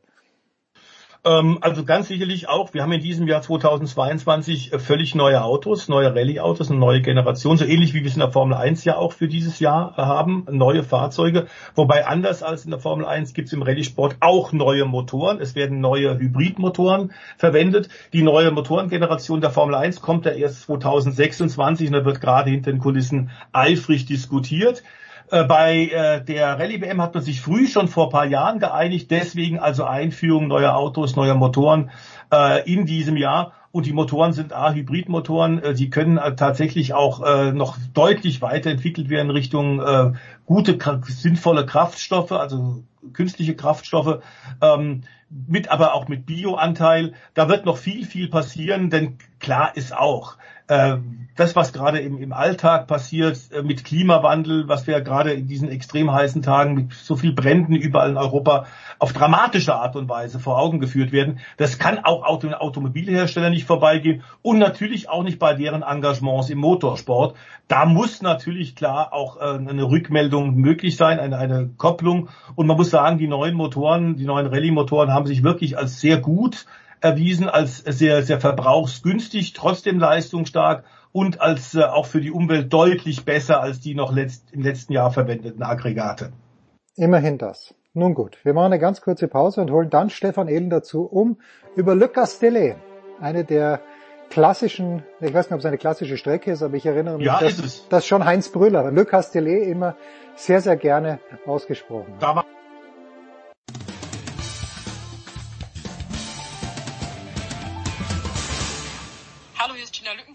Und ihr hört Sportradio 360. So, wie angekündigt, Stefan Ehlen ist dazugekommen, motorsport.com. Servus Stefan. Hallo in die Runde. Le Castellet, aber müssen wir mit The Voice beginnen, denn The Voice, du verbindest, oder du verbindest mit diesem Wort eine ganz besondere Erinnerung. Bitte, wir lauschen ergriffen. Ja, die äh, Formel 1 hat ja lange Zeit auch einen Umweg gemacht rund um Paul Ricard und Le Castellet. Und diese französische Rennstrecke war ewig in Manikur, eine Rennstrecke, die keiner so richtig mochte.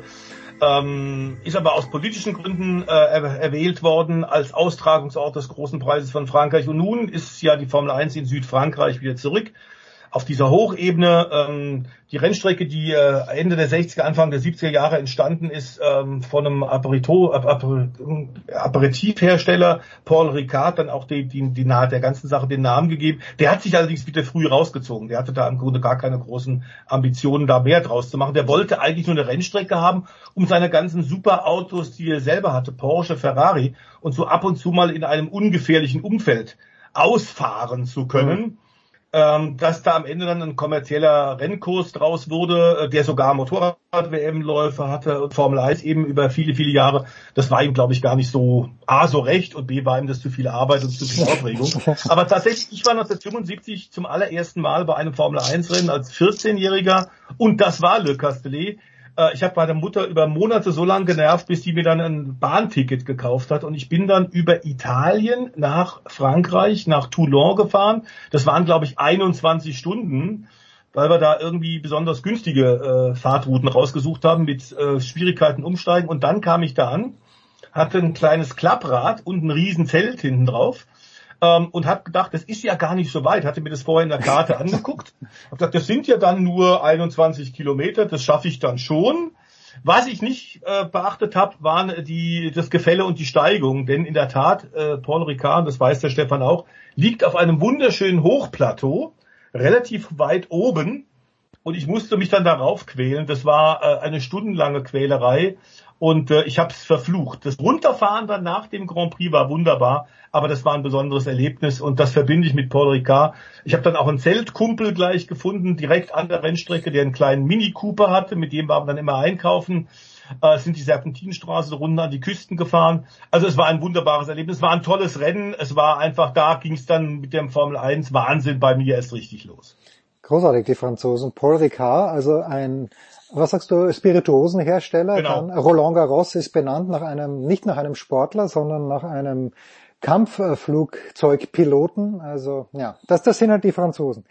Apropos Franzosen. Franzosen. Ja, Christian Horner. Apropos Franzosen, Stefan Edel. Christian Horner wird auf äh, eurer Seite auch zitiert und äh, ich dachte zuerst, aha, es kehrt ein bisschen Einsicht ein, dass beim Saisonfinale vielleicht auch er Fehler gemacht hätte.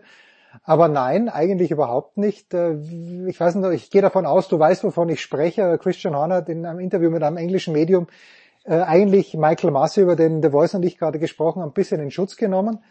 Ähm, wie, wie interpretierst du das? Gibt es da ein Schuldeingeständnis in irgendeiner Art und Weise, dass Red Bull vielleicht auch was falsch gemacht hat?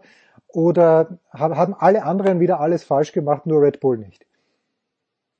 Naja, grundsätzlich haben in der Causa Michael Masi, glaube ich, sehr, sehr viele Leute sehr viel falsch gemacht. Allen voran, glaube ich, diejenigen, die die Rahmenbestimmungen, die Rahmenbedingungen für die Position des Rennleiters abgesteckt mhm. haben. Und da war der Faktor Entertainment doch wichtiger als gesunder Menschenverstand. Und das Ergebnis haben wir dann ja gesehen, vor allem in der zweiten Saisonhälfte letztes Jahr, dass der Rennleiter so sehr belagert wurde von den Teamchefs, die da den, im Rennen den direkten Kontakt gesucht haben. Das war schon mal der Grundfehler Nummer eins, den Kanal überhaupt aufzumachen dann, dass das Ganze auch noch öffentlich gemacht wurde. Und dann drittens, glaube ich, liegt da auch immer so eine gewisse Fehlwahrnehmung zugrunde, dass man, wenn man den Rennleiter anfunkt, man Einfluss auf Entscheidungen der Sportkommissare nehmen kann. Das sind halt zwei Paar Stiefel. Der Rennleiter kümmert sich um den Ablauf des Rennens, mhm. der hat aber mit Strafen oder sonst was überhaupt nichts am Hut. Das machen dann nur die Sportkommissare. Und ich glaube, da hat man einfach zu sehr auf Unterhaltung und Show gesetzt und den armen Michael Masi da im Prinzip am ausgestreckten Arm ein bisschen verhungern lassen. Also für meine Begriffe schon irgendwo ein mhm. Bauernopfer, weil man halt wirklich Entertainment bieten wollte. Und das ging zu Kosten oder zu Lasten seiner Position, die nach dem plötzlichen Tod von Charlie Whiting, ich glaube 2019 war das, ja eigentlich eine Position war, die noch gar nicht für ihn vorgesehen war. Also es war schon geplant, dass er Nachfolger wird. Der war ja auch Stellvertreter, der war bei Charlie Whiting in der Schule sozusagen. Ja. Er hätte dann eines Tages mal die Rolle übernehmen sollen. Aber der war halt noch nicht so weit. Und statt dass man ihm dann quasi Welpenschutz einräumt und sagt, hey, wir gucken, dass wir da möglichst den Druck und alle Sachen von dir weghalten, damit du deinen Job machen kannst.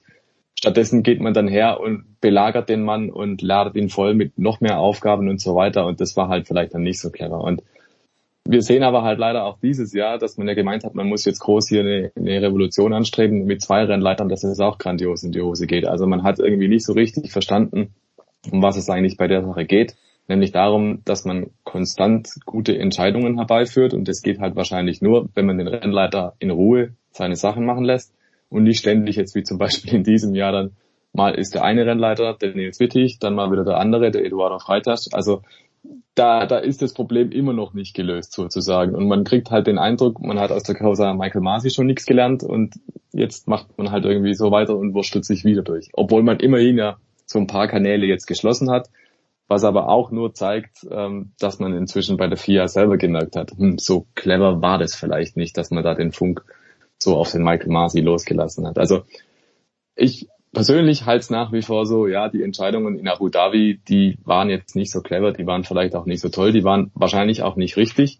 Aber alles ist irgendwo eine Konsequenz dessen, dass man den Michael Masi halt völlig falsch inszeniert hat. Und ich glaube, es war unterm Strich eine Inszenierung. Muss man sich The Voice äh, Sorgen machen um Michael Masi oder hat er irgendwo was gefunden, wo er seine bescheidene Miete auch jetzt noch zahlen kann? Der Stefan und ich, wir haben gestern schon telefoniert und genau interessanterweise über dieses Thema auch gesprochen. Wir sind beide einer Meinung, dass der ein Bauernopfer ist. Ähm, der hat das unter den vorgegebenen Eckdaten äh, wirklich gut gemacht. Aber klar war, dass Liberty Media auch versucht hat, da sehr viel mehr Öffnung, sehr, mehr, sehr viel mehr Showbusiness, das ist der amerikanische Ansatz reinzubringen. Ähm, was gut ist, ist ja unter anderem, dass er auch die sozialen Netzwerke sehr viel mehr einbinden. Alles prima, alles schön aber den Funkkanal zwischen äh, Kommandostand und, und Rennleitung, den darf man einfach nicht veröffentlichen. Das ist einfach zu viel der Transparenz, zu viel des Guten. Ähm, Michael Masi, wir müssen uns um ihn keine Sorgen machen. Er ist zurück nach Australien gegangen. Eigentlich hatte man ihm ja da auch wieder angeboten, ja, du wirst weiter bei der FIA arbeiten können, zwar nicht als Rennleiter, aber wir werden da schon irgendwas Passendes für dich finden und hat man monatelang offenbar gesucht und hat nichts Attraktives gefunden. Äh, irgendein Schreibtischjob war ihm dann aber auch zu blöd. Er hat, war ja lange Rennleiter auch der australischen Tourenwagenmeisterschaft, äh, der Supercars. Ähm, er ist nach Australien zurückgegangen, auch um mit der Familie wieder zusammen zu sein. Und ich bin sicher, mit seiner Erfahrung und seinem Know-how wird er wieder Jobs finden. Ähm, vielleicht tut es ihm tatsächlich auch ganz gut, wenn es nicht gerade ein Weltklasse-Sport ist, wo er im Fokus der Öffentlichkeit ist. Ich glaube tatsächlich, das hat man völlig falsch angegangen und ich bin leider auch der Meinung, dass wir momentan mit äh, Mohammed äh, bin Sulaim, unserem neuen äh, FIA-Präsidenten, wieder einen großen Ego-Mann haben, der momentan Audi und Porsche äh, an der langen Leine zappeln lässt, um zu zeigen, er ist in Charge. Und seine Idee war es eben auch, als Nachfolger von Jean Todt tatsächlich diese Idee mit zwei Rennleitern, die sich abwechseln, mhm. durchzusetzen. Auch da intern innerhalb der FIA gegen Widerstände. Aber er hat gesagt, ey, ich bin der Präsident, ich bin jetzt in Charge, ich mache das so. Der ist auch relativ beratungsresistent, äh, müssen wir leider nach ein paar Monaten seiner Amtszeit sagen. Und das wird dadurch nicht besser.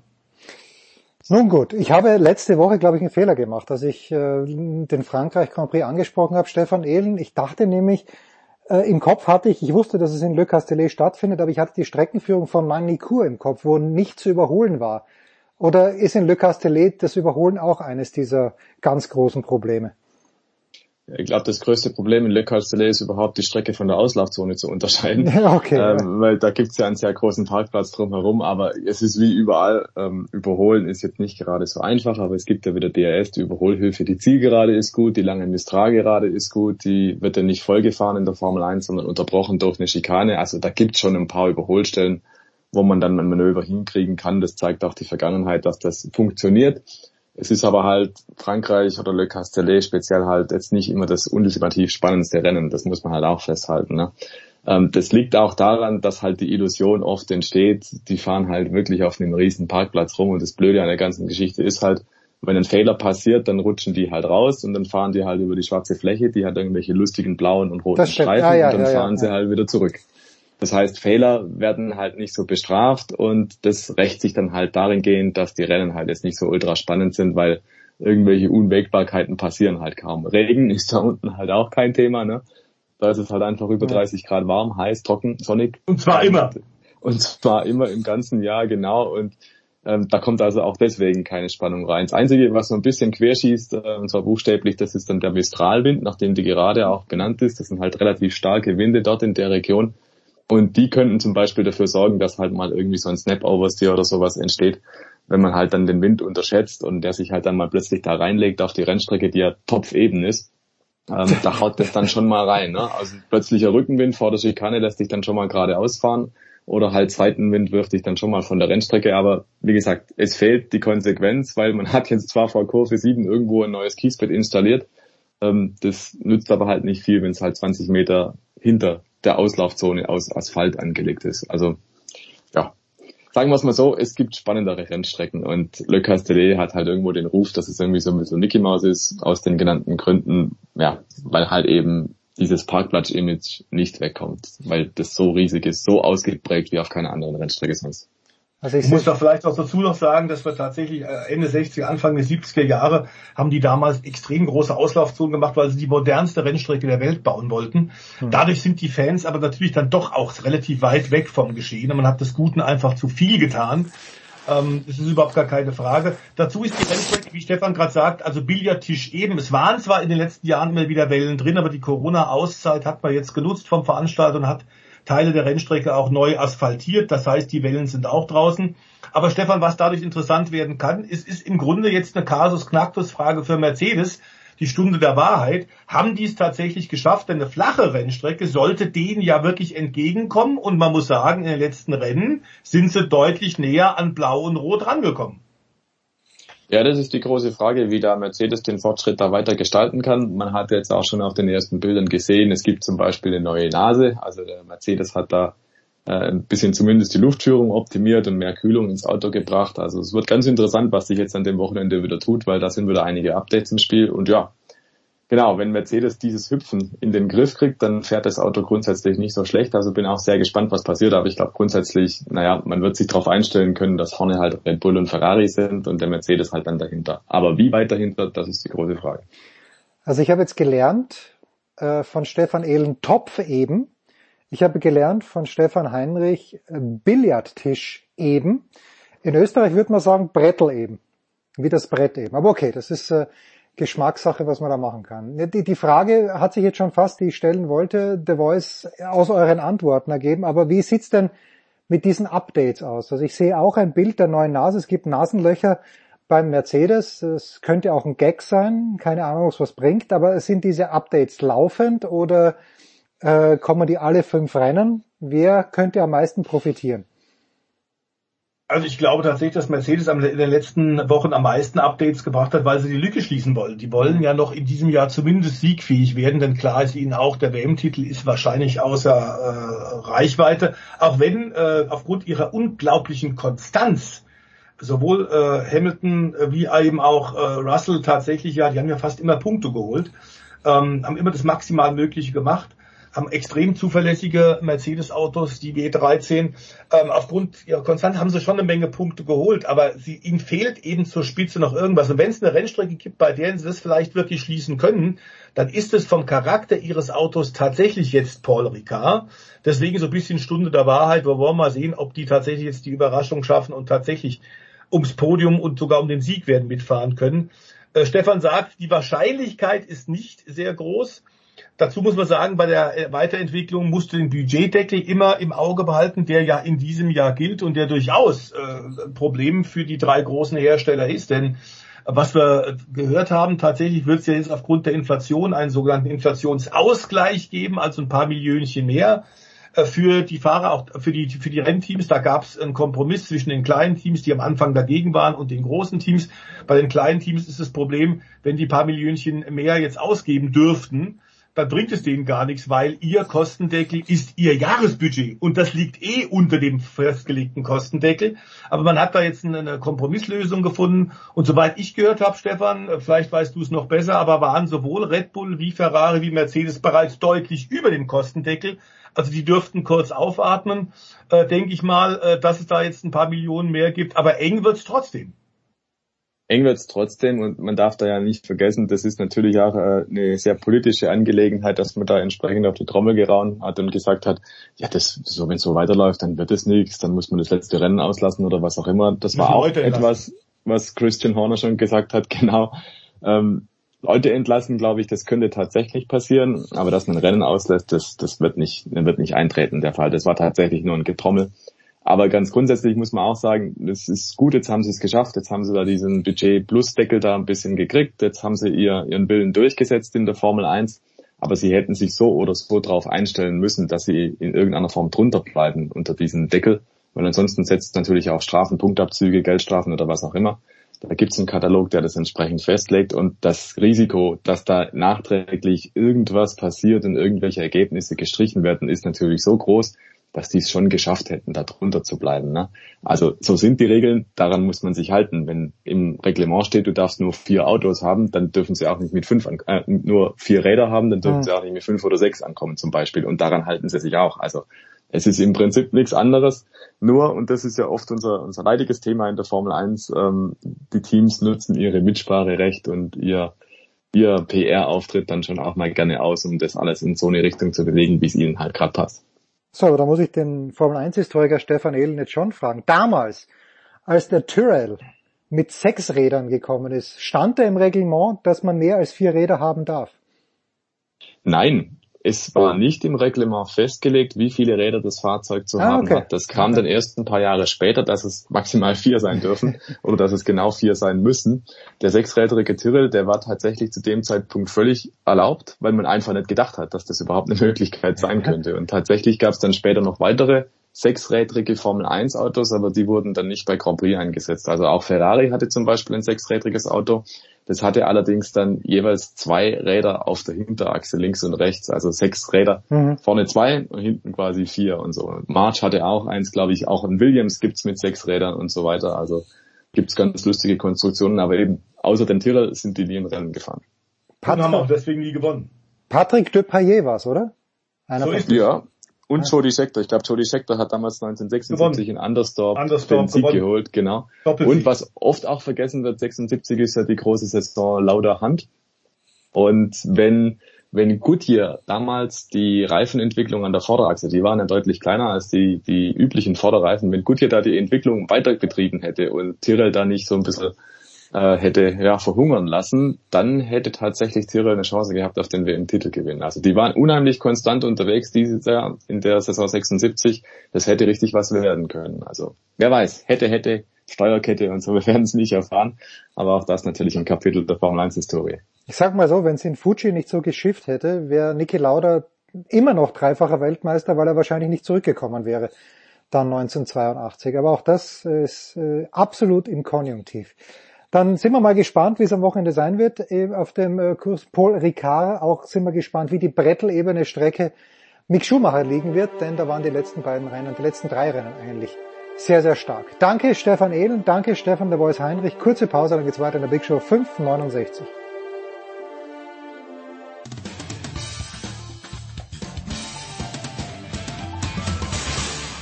Hi, hier ist Marcel Kittel und ihr hört Sportradio 360. Herrschaften, so, Big Show 569, wir erreichen ihn schon wieder, erreichen wir dich im Zielort, Sebastian. Sebastian Kaiser von der Bild, noch immer unterwegs mit der Tour, wo bist du gerade?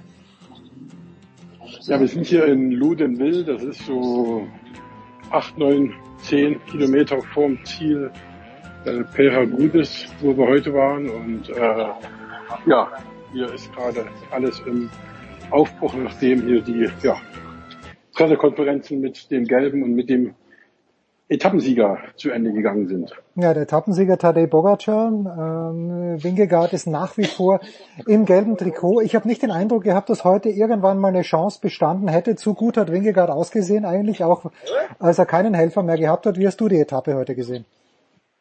Genau so. genau so. Also es war äh, natürlich erstmal auch schwer zu verkraften für ähm, Tadej Pogacar, dass er in den letzten 24 Stunden zwei weitere Helfer verloren hat. Äh, Marc Soler musste ja gestern äh, kämpfen, um das Zeitlimit zu schaffen, nachdem er gestürzt war. Und er hat es eben nicht geschafft und ist demzufolge nicht mehr dabei gewesen heute. Und dann ja noch Rafael Maika, der bekanntermaßen ein äh, toller Bergfahrer ist, auch schon das Bergtrikot bei der Tour de France gewonnen hat. Der hat sich eine Oberschenkelverletzung gestern zugezogen, konnte heute auch nicht mehr starten und jetzt hat er von seinen sieben Helfern nur noch drei dabei. Das ist schon ja ein gehöriger Nachteil. Der äh, Jonas Winkegaard hat immerhin zwei mehr dabei noch.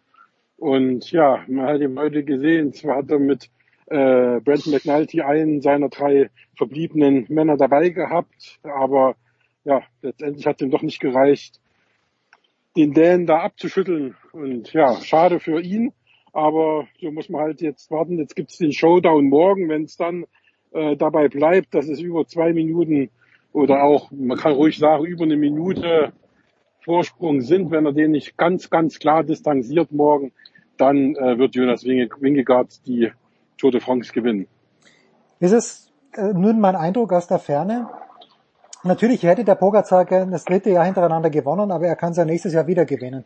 Aber dass da vielleicht auch ein kleines bisschen Druck äh, bei dieser einen Etappe, wo er wahrscheinlich nicht genug gegessen hat, äh, von ihm vielleicht abgefallen ist, wo er sagt, okay, wenn ich jetzt dreimal hintereinander gewonnen hätte, Eurer, das wäre wär dann, das wäre übermenschlich zu viel gewesen. Oder interpretiere ich da ein kleines bisschen zu viel rein, mein lieber Sebastian?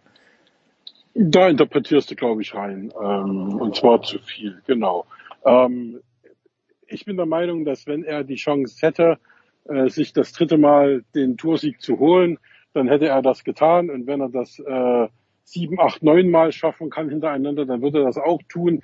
Der ist so cool, der ist so abgebrüht.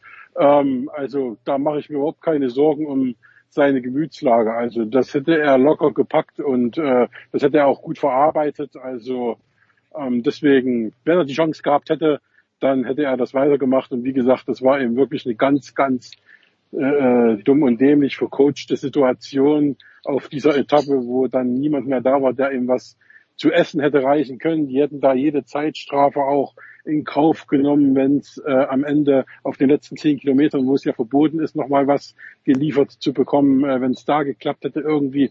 Aber äh, das war total vercoacht und das war eben wirklich äh, Katastrophe und sollte so einem Team wie UAE Emirate nicht passieren, ist aber nun mal passiert.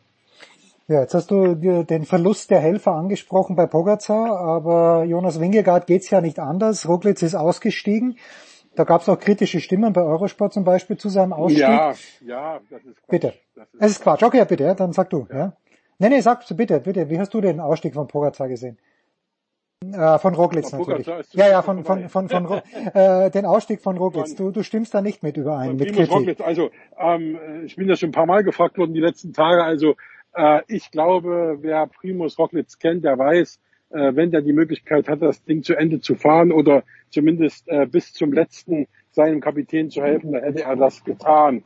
Das hat er, letzt, hat er letztes Jahr getan, obwohl der Körper schon von oben bis unten verbunden war. Wir erinnern uns an dieses spektakuläre Bild. Und äh, da ist er auch gefahren, solange es ging. Und so war es dieses Jahr auch. Also wenn ähm, Primoz Rockets aufhört zu fahren und aus der Tour aussteigt, dann macht er das nicht ohne Grund.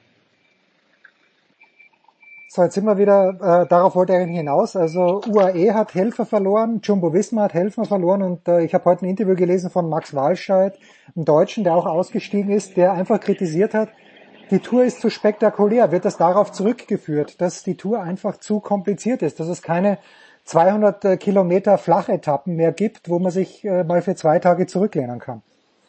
Nein, das hat damit, glaube ich, jetzt wenig zu tun. Also einige der äh, Ausgefallenen sind ja auch wegen Corona raus. Also insofern, äh, Corona hat jetzt mit einer spektakulären Tour äh, relativ wenig zu tun. Und äh, das andere sind halt Verletzungen, die durch äh, ähm, Stürze gekommen sind bei einigen. Aber es gab auch Verletzungen, die jetzt äh, andere Ursachen hatten. Also wie gesagt, ich glaube jetzt nicht, dass das mit einer spektakulären Tour zu tun hat. Sie ist hart, das stimmt.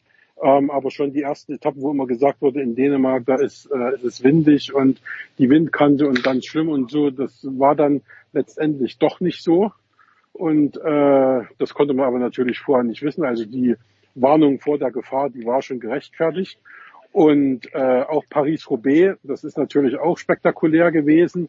Ähm, da gab es auch Stürze, ja. Ähm, da kann man immer streiten, ob das sinnvoll ist bei einer Tour de France. Aber ähm, ich glaube, letztendlich sind die äh, Helfer von ihm jetzt ausgefallen und äh, da glaube ich nicht, dass das irgendwie was mit einer spektakulären äh, Tour de France-Etappe zu tun hatte.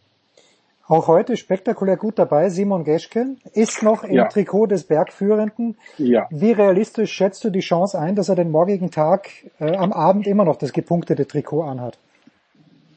Also wie gesagt, vor den Pyrenäen hätte ich gesagt ähm, 5 zu 95, dass er das Tour, äh, dass er die Tour im, im, im Bergtrikot abschließt und ähm, das Ding gewinnt als erster Deutscher überhaupt, ähm, was eigentlich eine absolute Sensation ist.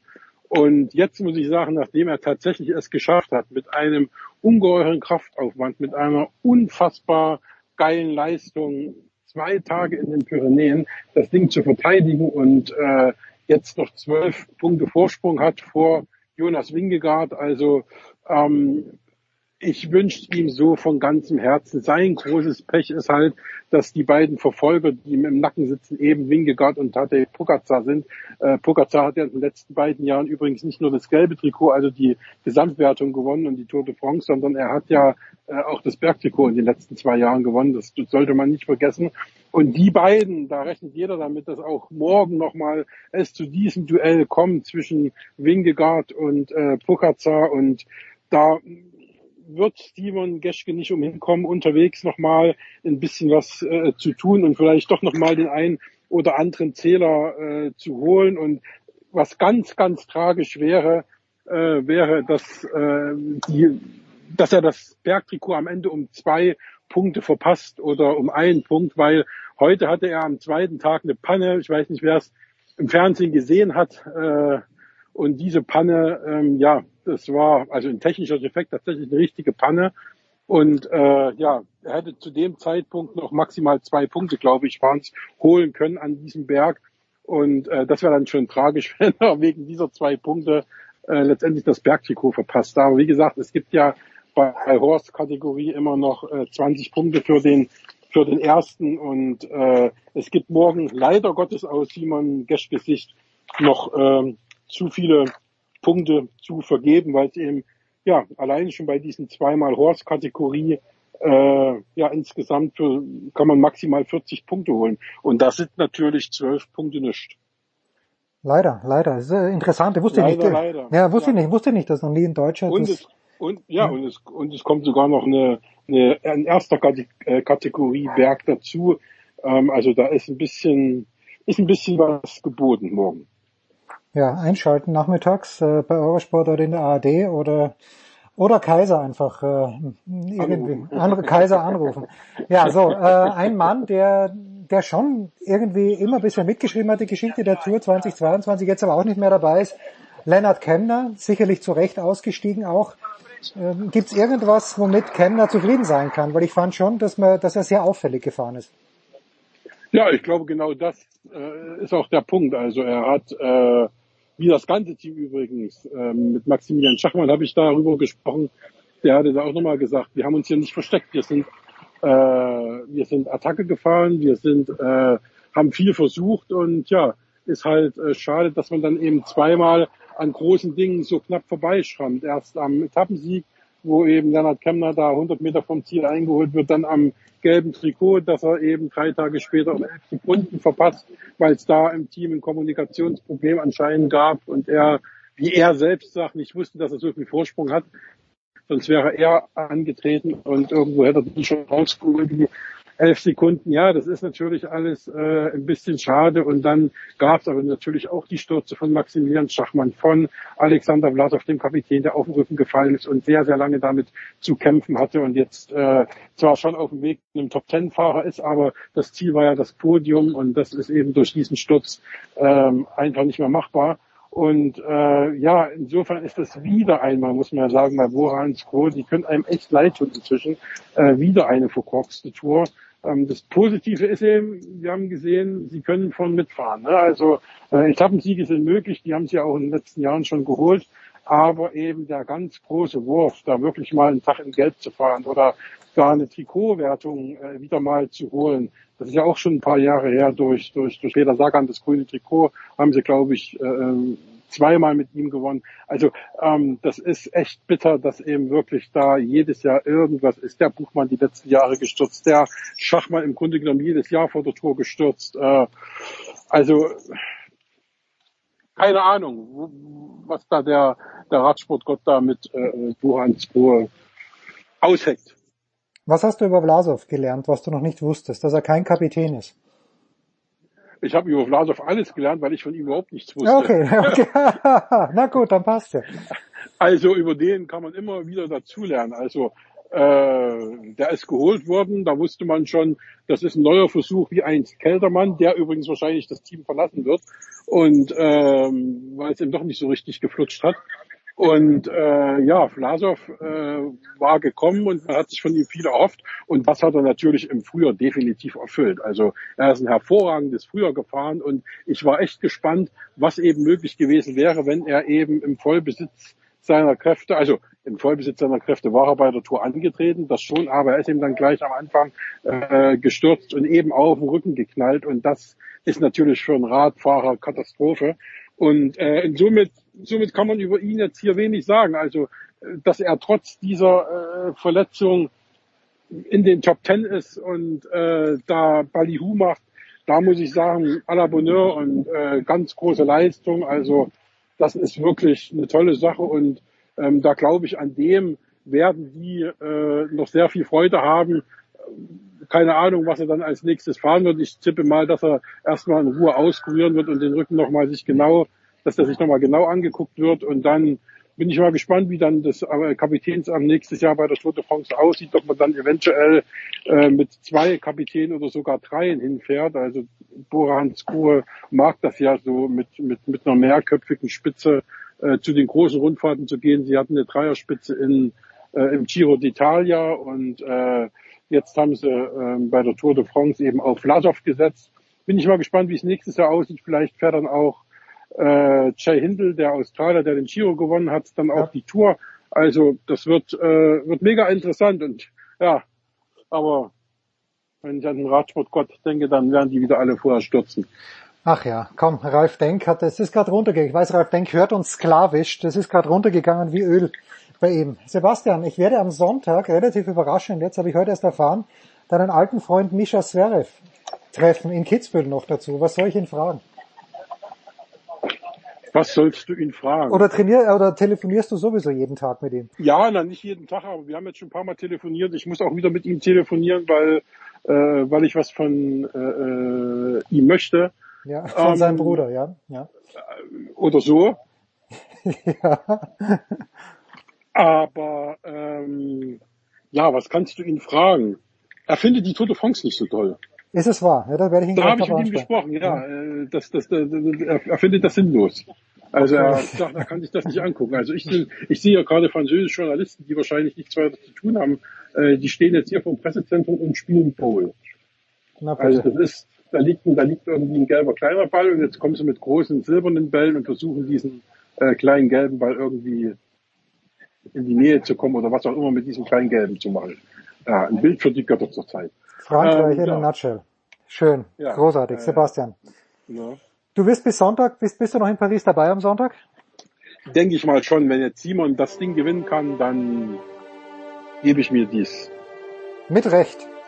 Sebastian Kaiser. Viel Spaß noch. Danke dir. Kurze Pause. Big Show 569.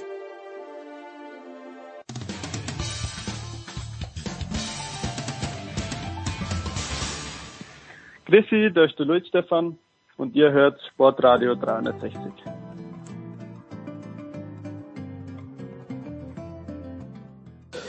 Sportradio 569, weiter geht's mit Golf und ich darf sagen, so viel Golf wie an diesem vergangenen Wochenende habe ich schon sehr lang nicht mehr geschaut und da gebe ich sehr oft und sehr lang dabei. Gregor Bieren hat mit größter Freude zugehört. Servus Gregor. Servus Jens, ich grüße dich. Übrigens habe ich auch lang nicht mehr so viel kommentiert an vier Tagen.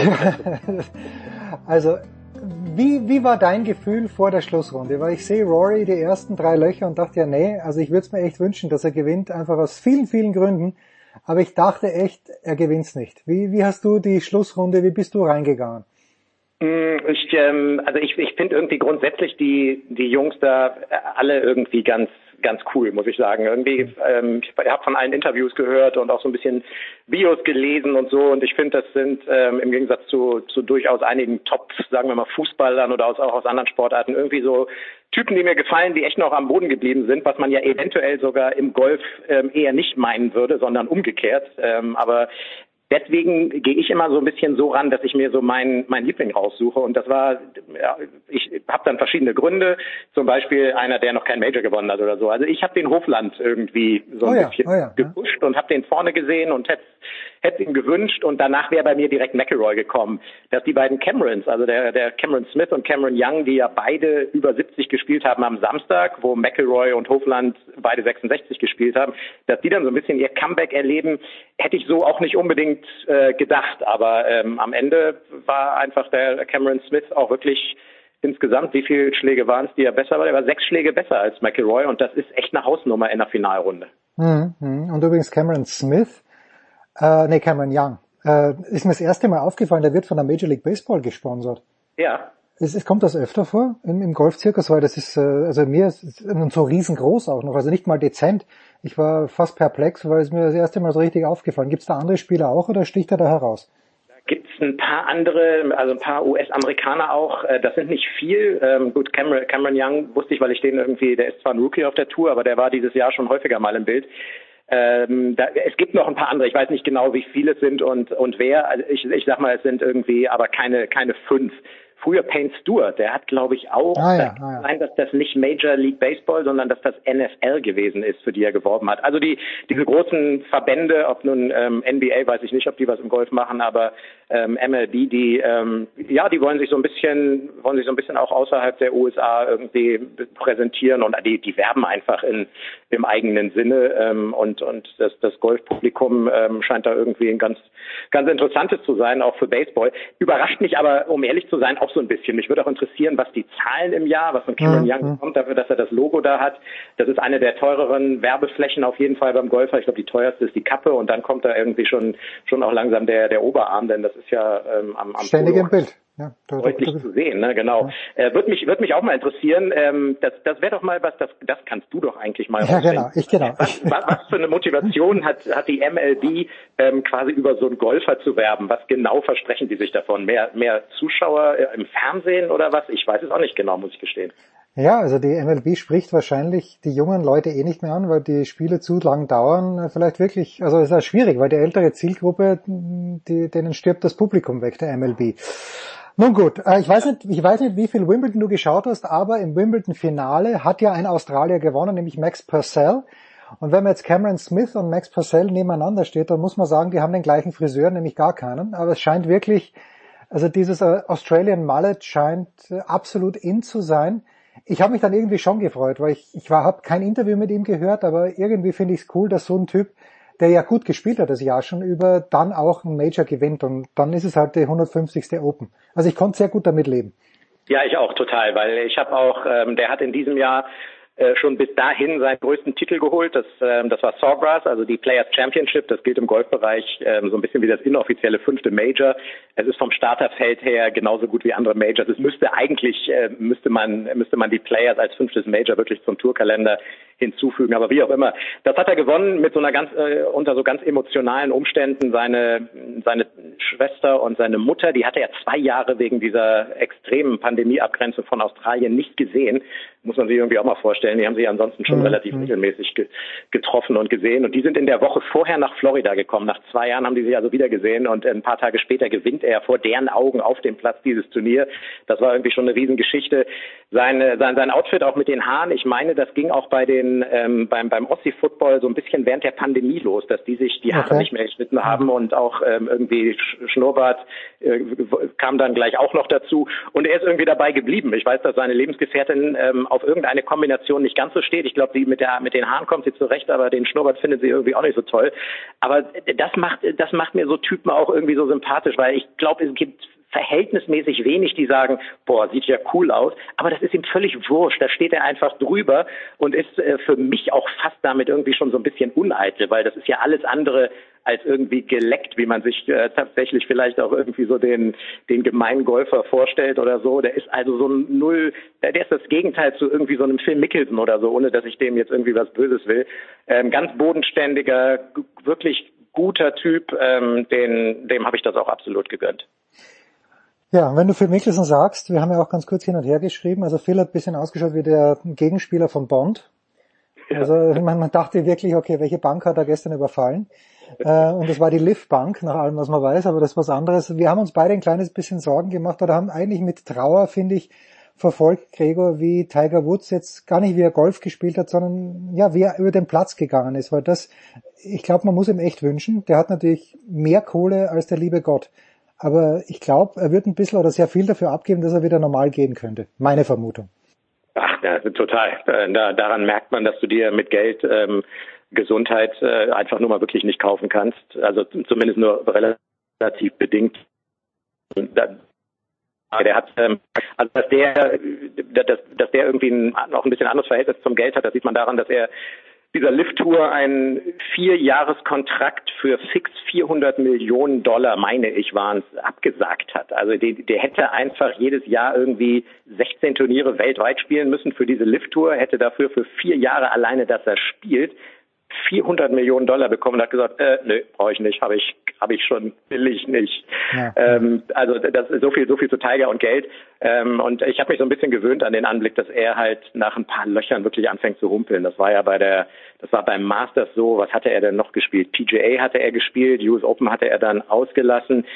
Also das ist einfach echt eine mächtige Geschichte, die der da hatte mit den Beinen. Also nochmal so für die Zuhörer zur Erinnerung, nach dem Autounfall zu Beginn des letzten Jahres, da waren die Chirurgen am Anfang nicht so ganz sicher, ob sie das Bein nicht komplett abnehmen. Das muss man einfach immer noch mal ähm, irgendwie so mit einbringen, das ganze Thema, damit man nachvollziehen kann, warum er so lange auch reha-mäßig ähm, damit, damit zu kämpfen hat. Es, ich, ich bin ich habe überhaupt keine Ahnung, ich bin auch überhaupt kein Arzt, ich weiß auch nicht, was irgendwie jetzt Orthopäden oder wer auch immer sagt, ähm, ob der nochmal eine Chance hat, wirklich das Bein so zu belasten, dass er ordentlich ordentlich Golf spielt, aber dem fehlt natürlich auch einfach der Wettkampf. Ähm, dem, dem fehlt dann hier und da in einer bestimmten Situation auch der Touch auf den Grüns, den brauchst du gerade auf dem Old Course vergangene Woche. Ähm, das hat auch Jack Nicklaus gesagt. Dass, da ist Patten noch wichtiger als bei anderen Turnieren und ähm, da ist Tiger einfach dadurch, dass er sich jetzt wirklich nur noch auf die Majors konzentrieren kann und die anderen Dinge ähm, nicht mitnehmen kann, wo er mal ein bisschen auch Wettkampferfahrung wieder wieder einholt. Sowas braucht auch er als früherer Weltranglistenerster, du musst einfach in so einem, in so einem gewissen Flow sein, auch was Wettkämpfe angeht, wird, wird ganz schwer, ähm, ist echt komisch einzuschätzen, kann ich nicht so richtig. Ich, ich wünsche ihm, dass er zumindest wieder ordentlich gehen kann, die, die nächsten Monate, vielleicht bis Ende des Jahres und dann einfach mal abwarten. Ähm, das ist einer, der kann auch absolut mit über 50 noch ähm, Major bei Majoren oben mitspielen. Ich erinnere mal kurz an Tom Watson, der 2009 mit 59 im Playoff war mit Stuart Zink.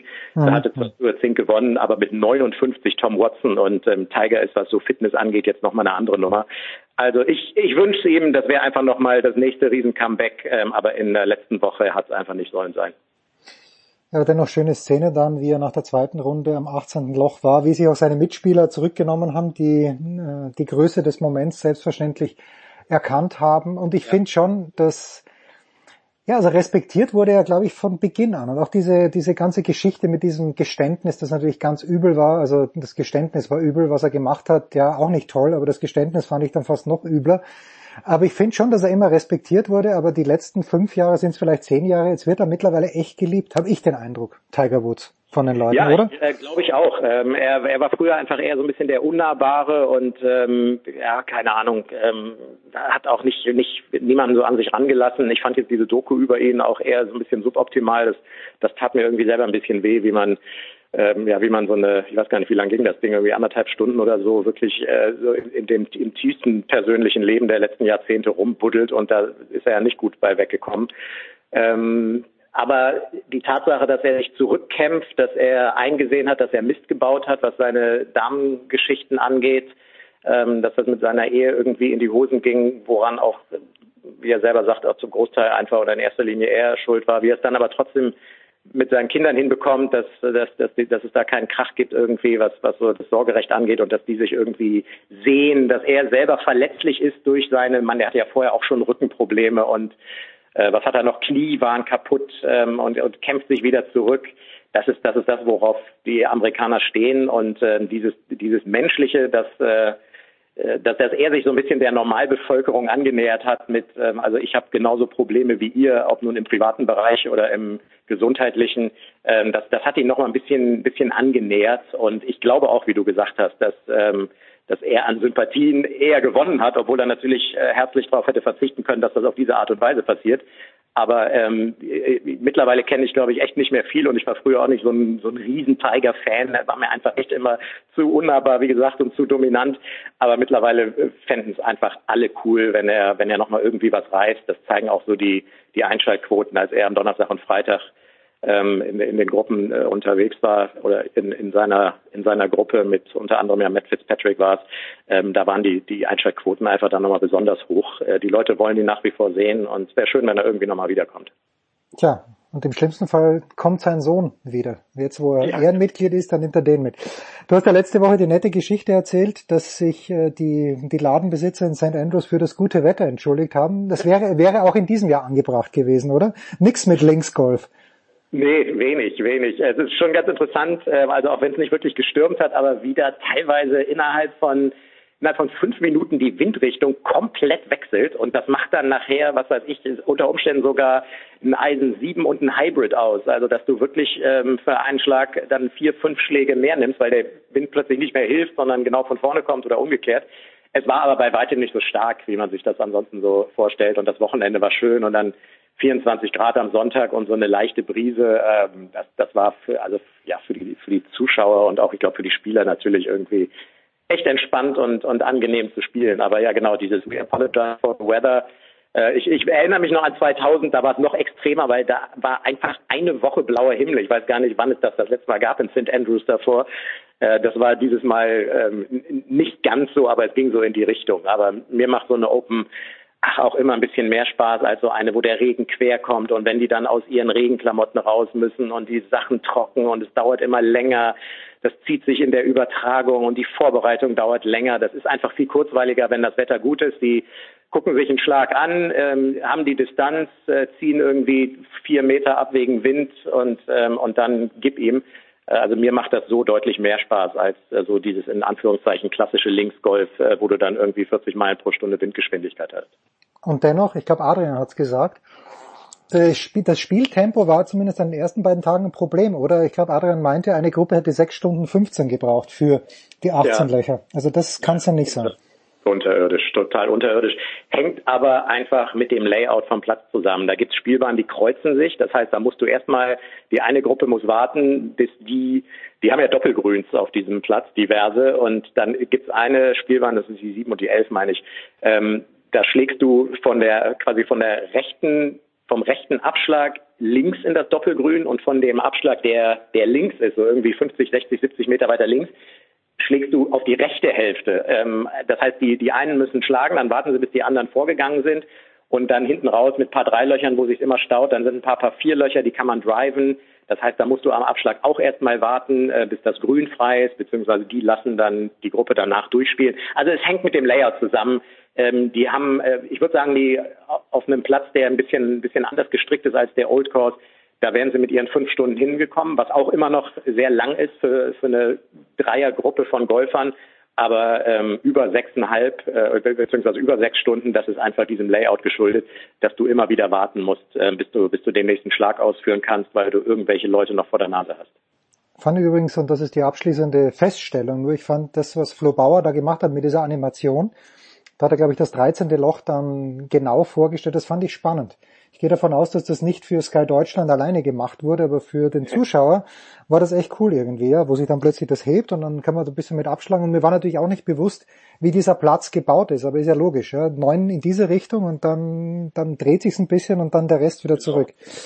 Ja, Gregor, ich meine, äh, wenn, äh, wenn das Ergebnis, dass wir beide plaudern, ein souveräner Auswärtssieg des Hamburger Sportvereins ist, dann müssen wir noch öfter plaudern, als wir ohnehin schon tun. Ich weiß nicht, wie viel du gesehen hast, aber allein das Ergebnis in Braunschweig, never in doubt, wie wir Franzosen sagen.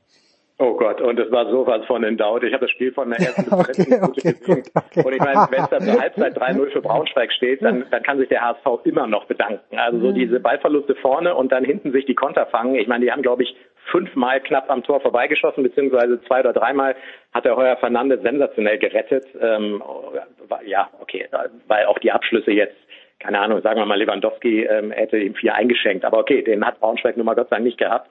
Also nach der ersten Halbzeit hatte ich ein ganz komisches Gefühl, weil das ist ja eigentlich das gegen den tiefstehenden Gegner, ähm, was sie jetzt im fünften Jahr zweite Liga eigentlich mal so ein bisschen, bisschen raushaben sollten. Denn ansonsten wird es ja wieder kompliziert.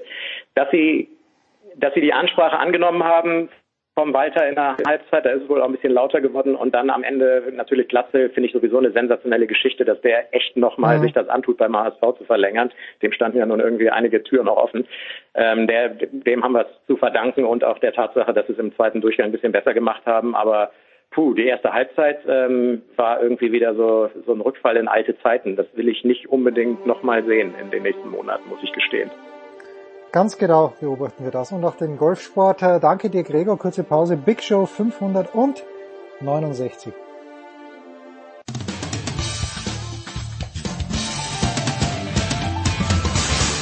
Hi, hier ist Dritter Steffen und ihr hört Sportradio 360. Gut. Herrschaften, weiter geht's. Big Show 569. Ähm, in Wimbledon hatten wir technische Probleme, aber seit ich wieder zurück bin, läuft es prächtig. Da können wir fast jede Woche Björn Jensen von Hamburger Abendblatt erreichen. Grüß dich, Björn. Moin. Moin. Ich habe folgendes, folgendes, folgendes. Äh, ja. Ich überlege mal kurz, es war der Dienstagabend, glaube ich, als meine Tochter mal wieder ein Hockeyspiel gehabt hat. Das war mit der weiblichen Jugend A hier im Münchner äh, Umland.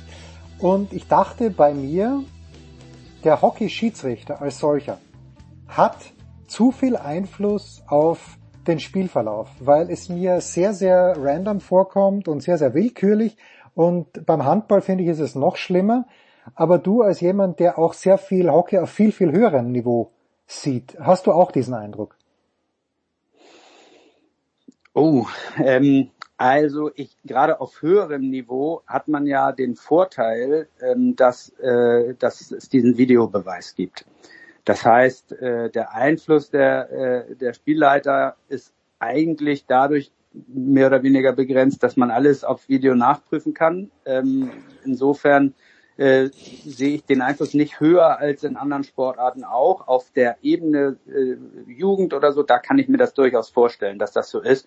Ähm, zumal mh, Hockey natürlich ein Sport ist, wo, ähm, wo es deutlich, ich, ich glaube, ohne dass ich jemals äh, das äh, getan habe, als Schiedsrichter zu arbeiten, äh, glaube, dass es im Hockey auch schwieriger ist, ähm, da die richtigen Entscheidungen zu treffen als, als vielleicht im Fußball, weil einfach die Spielgeschwindigkeit äh, viel schneller ist und das mhm. Spielgerät deutlich kleiner. Äh, aber ja, ich kann mir das vorstellen, dass es, dass es auf der Ebene, wo du äh, jetzt unterwegs warst, dass, dass das durchaus der Fall sein kann, ja. Womit sich ja gleich meine Frage anschließt, denn äh, das Kommentatorenduo am Freitagabend am vergangenen war sich ziemlich sicher, die deutsche Hockey-Nationalmannschaft der Frauen, die Danos, wäre gegen Argentinien, Achtung, ich weiß nicht, ob das Wort verpfiffen gefallen ist, aber sagen wir mal so, also die, die Schiedsrichterinnen hätten es nicht gut gemeint. Ist das der Tenor gewesen dann in der Mannschaft oder sagt man das dann auch nicht danach, selbst wenn es so gewesen wäre? Ja, die, äh, ich glaube, man ist immer gut beraten, äh, nach Niederlagen jetzt nicht die Schuld direkt bei, beim Schiedsrichter zu suchen. Das haben die auch nicht getan, weder der Bundestrainer noch die Spielerinnen. Äh, unterschwellig es war natürlich eine Unzufriedenheit da und die kann ich nachvollziehen, weil ähm, ich will jetzt nicht sagen, dass die Deutschen verpfiffen wurden, denn ich fand die Spielleitung auf beiden Seiten ja, ich will es mal, ich will es mal gelinde ausdrücken, suboptimal. Hm. Ähm, die deutsche Mannschaft hatte einfach das Pech, dass das 1 zu 1 aus einer Strafecke resultierte, die auch nach der Videobilderansicht meiner Meinung nach keinen Bestand hätte haben dürfen. Ähm, und äh, da, dadurch kriegt man den Ausgleich und im, äh, dann gab es eine Szene, wo sie eigentlich eine, das reguläre 2 zu 1 schießen, was dann weggepfiffen äh, wurde wegen angeblich gefährlichen Spiels. Auch das fand ich mit, mit den Videobildern äh, im Einklang überhaupt nicht zu sehen. Das heißt, äh, das wären, wäre vielleicht wären das Situationen gewesen, in denen das Spiel dann vielleicht äh, sogar schon 2 zu 0 gestanden hätte und dann wäre es für Argentinien sicherlich schwierig geworden. Auf der anderen Seite hatten die Argentinierinnen äh, kurz vor Spielende des, also Ende der regulären Spielzeit, das Siegtor erzielt, in meinen Augen ein korrektes, das dann auch weggepfiffen wurde. Ähm, insofern, ja, es war eines WM-Halbfinales, war die, war die Schiedsrichterleistung leider nicht würdig. Ich glaube, so kann man es festhalten. Ja, und es gab ja auch vor dem 2 zu 1 für die Argentinier, da war eine drei- bis vierminütige Unterbrechung auch, weil das Tor auch wieder kontrolliert wurde. Ja. Und wenn man es dann in der Zeitlupe gesehen hat, dann habe ich mich zumindest gefragt, ja, warum eigentlich? Ja, vielleicht weil da ein Fuß im Spiel gewesen sein könnte. Ja, eine ganz schwierige Geschichte. Du, das hast natürlich völlig recht, ja. Ohne Videobeweis und der Ball ist klein und wann, wann der Schläger wirklich hat und wann der Fuß an den Ball geht, macht man nicht einfach zu sehen. Ja ich habe so, also es ist leider nur der vierte Platz geworden für die deutschen Frauen. Ja. Aber ich habe so ein bisschen, also der Volker Kreisler in der SZ hat einen Bericht geschrieben und da sind noch ein paar Zitate drin von Valentin Altenburg. Und ich finde, also man ist jetzt trotz allem natürlich enttäuscht, aber jetzt nicht gänzlich unzufrieden aus dieser WM rausgegangen. Ist das der richtige Eindruck? Ja, äh, der, der Eindruck ist mit Sicherheit richtig, weil man ähm, ganz klar sagen muss, dass es gerade, wenn man die Argentinien-Spiele vergleicht, man ist ja im, im olympischen Viertelfinale mit 0 zu 3 an Argentinien gescheitert, sang- und klanglos und, und hat, hat jetzt wirklich mit einer, ich, wie ich finde, nochmal verbesserten argentinischen Mannschaft ähm, auf Augenhöhe wirklich die, die 60 Minuten äh, mitgehalten. Insofern äh, ist der Aufwärtstrend äh, durchaus zu sehen gewesen und äh, insofern auch eine berechtigte Zufriedenheit äh, mit der mit der Gesamtleistung. Dass am Ende natürlich dann der vierte Platz steht, ist, ist unheimlich bitter ähm, und am Ende leider auch verdient, weil im, im Bronzespiel gegen Australien dann im letzten Viertel tatsächlich der, äh, der Saft weg war. Also ja. da hat man gemerkt, dass sie zusammengefallen äh, sind, so ein Stück weit äh, körperlich ja, das ist dann, das ist dann natürlich bitter, wenn man, wenn man sich dann für den Aufwand nicht belohnen kann. Aber ähm, ich kann die Zufriedenheit mit der Gesamtturnierleistung durchaus nachvollziehen. Und die begründet sich ja auch, glaube ich, darin, wenn ich es richtig verstanden habe, dass die Mannschaft A sehr jung ist oder relativ jung ist und dass B große Aufgaben anstehen, die ähm, ja die im, im eigenen Land stattfinden. Ich glaube, es ist, ja. ist es die Europameisterschaft, die kommt, wo man sich dann Richtig, auch für ja. die für Olympische Spiele qualifizieren kann in Mönchengladbach of all places. Richtig. Ähm, das ist äh, im kommenden Jahr äh, wird die wird die Heimeuropameisterschaft für Herren und Damen in, in Mönchengladbach stattfinden und die gilt als als Qualifikationsmöglichkeit. Äh, allerdings holt nur der ähm, ja, der, der kontinentale Champion den Titel und wenn man weiß, äh, wie stark die Niederlande hm. ist, die ja auch dann den WM-Titel geholt haben, ähm, äh, dann weiß man, äh, dass das erstmal schwierig wird. Möglicherweise, da bin ich nicht ganz firm, das ändert sich auch immer wieder, kann es aber sein, dass, äh, dass, dass die Niederlande durch den Gewinn des WM-Titels auch schon vorqualifiziert sind und entsprechend äh, schon der Finaleinzug reichen würde für eine Qualifikation. Ähm, aber auch da muss man natürlich sagen, ähm, auf, auf, auf, wenn, man, wenn man jetzt die Top 4 der WM sieht, ist Deutschland europäisch unter den Top 2. Aber auch das muss man immer wieder bestätigen. Da gibt's ja auch mit Spanien, mit Großbritannien ähm, immer wieder auch Mannschaften, die da, Belgien nicht zu vergessen, die da auch gefährlich mhm. werden können. Ja, insofern. Da kommt einiges auf, äh, auf die äh, Nationalmannschaften zu und ähm, man darf gespannt sein. Die Herren haben ja tatsächlich zwischendrin noch äh, jetzt Anfang kommenden Jahres ihre Weltmeisterschaft noch in Indien. Die ist äh, äh aus dem Sommer jetzt verlegt worden. Äh, die dann findet dann Anfang Januar des kommenden Jahres statt. Ja, das hatte mich sowieso schon massiv verwirrt, weil ich äh, Hockey immer so als Combined Event gesehen habe, eigentlich bei den Weltmeisterschaften. Und so viele Mannschaften sind es ja nicht, ja, dass man nicht sagen könnte, alles gemeinsam. Wie bei Olympia. Man könnte, man könnte das definitiv sagen. Es gab es ja auch schon, wird aber nicht immer praktiziert, einfach eben, weil man natürlich auch versucht, mehrere Gastgebernationen mit hm. Turnieren zu beglücken. Ähm, also die, die Bewerbungen können auch getrennt abgegeben werden und ähm, passiert auch, auch durchaus häufiger, dass, dass Weltmeisterschaften getrennt sind. Europameisterschaften sind eigentlich in den vergangenen Jahren immer äh, ko kombiniert gewesen. Ja. Gut, so, du bist äh, in dieser Woche engagiert am Hamburger Roten Baum. Wir werden dann gleich mit Michael Kohlmann ja. sprechen, dem mm, Head of Men's Tennis im Deutschen Tennisbund und Davis Cup Kapitän. Björn, dein Eindruck so von den ersten Tagen? Ich habe eigentlich relativ viel gesehen und muss sagen, es sind relativ viele freie Plätze auf den Tribünen. Vielleicht, weil alle Andrea Petkovic auf Platz zwei sehen wollten, aber das kann es ja nicht sein. Also wie ist, wie ist so dein Eindruck, gerade auch was den Zuspruch des Hamburger Publikums, das ja ein Fachpublikum ist, anbelangt? Ja, der Eindruck trügt nicht. Ähm, das, ich bin auch tatsächlich ähm, ein Stück weit ernüchtert vom Publikumszuspruch. Ich hätte auch gedacht, dass dieses äh, Combined Event, was ja erstmals seit 1978 am Hamburger Roten Baum wieder mit Damen und Herren gemeinsam innerhalb einer Woche ausgetragen wird, dass das doch ein bisschen mehr zieht, zumal die Felder ja durchaus ansehnlich sind für bei den, bei den äh, Männern, ja, bei den Männern. Und bei den genau, Frauen ja, kommt er weiter. Ja, genau, bei den Frauen, gut, das ist ein 250er, das ist klar, da kannst du jetzt nicht so äh, die, die, die große Klasse erwarten, aber immerhin die Weltranglisten Zweite haben sie dabei und ähm, und äh, ja, bei den Herren ist es auch, finde ich, für einen 500er sehr ordentlich äh, oder sogar sehr gut. Ähm, und das hat mich auch ein bisschen ja, verwundert, ähm, zumal das Wetter, na gut, es war sehr, sehr heiß für Hamburger Verhältnisse. Wir hatten ja auch gestern hier äh, knapp an die 40 Grad. Das kennt der Hamburger normalerweise nur, wenn er zwei, zwei Sommertage addiert. Ähm, insofern ist das, ist das schon sicherlich ein Faktor gewesen. Ich finde aber auch, ähm, dass das, dass das ein Stück weit enttäuschend ist. Ja. Hm, ja. Ähm, das ist das eine. Äh, was, was auch bisschen bemerkenswert ist, finde ich, also es gab ja diese Diskussion in Berlin zum Beispiel, dass Angelique Kerber, die beste deutsche Spielerin, nicht am Start ist. Diese Diskussion gab es jetzt gar nicht. Oder habt ihr euch schon auch gefragt, naja, es ist ein deutsches Turnier in Hamburg, Traditionsstätte. Äh, gab es ja auch früher ein Frauenturnier, wir erinnern uns ja dran, die Geschichte mit Monika Seles, äh, die traurige. Ja. Ähm, ist schon bemerkenswert eigentlich, oder? Das Kerber, ist das überhaupt ein Thema gewesen bei euch?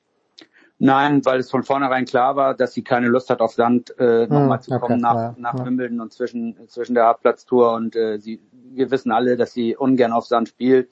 Ähm, und äh, da, da war das eigentlich von vornherein klar. Andrea Petkovic, die ja Turnierbotschafterin auch ist, äh, in ihrer Doppelfunktion, hat äh, auch gesagt, dass sie sich das sehr, sehr wünscht, dass, äh, dass Angie hier mal spielen würde, aber dass es aussichtslos ist. Und wenn Andrea das sagt, dann glauben wir das. Ja, also Andrea ist wirklich zu glauben.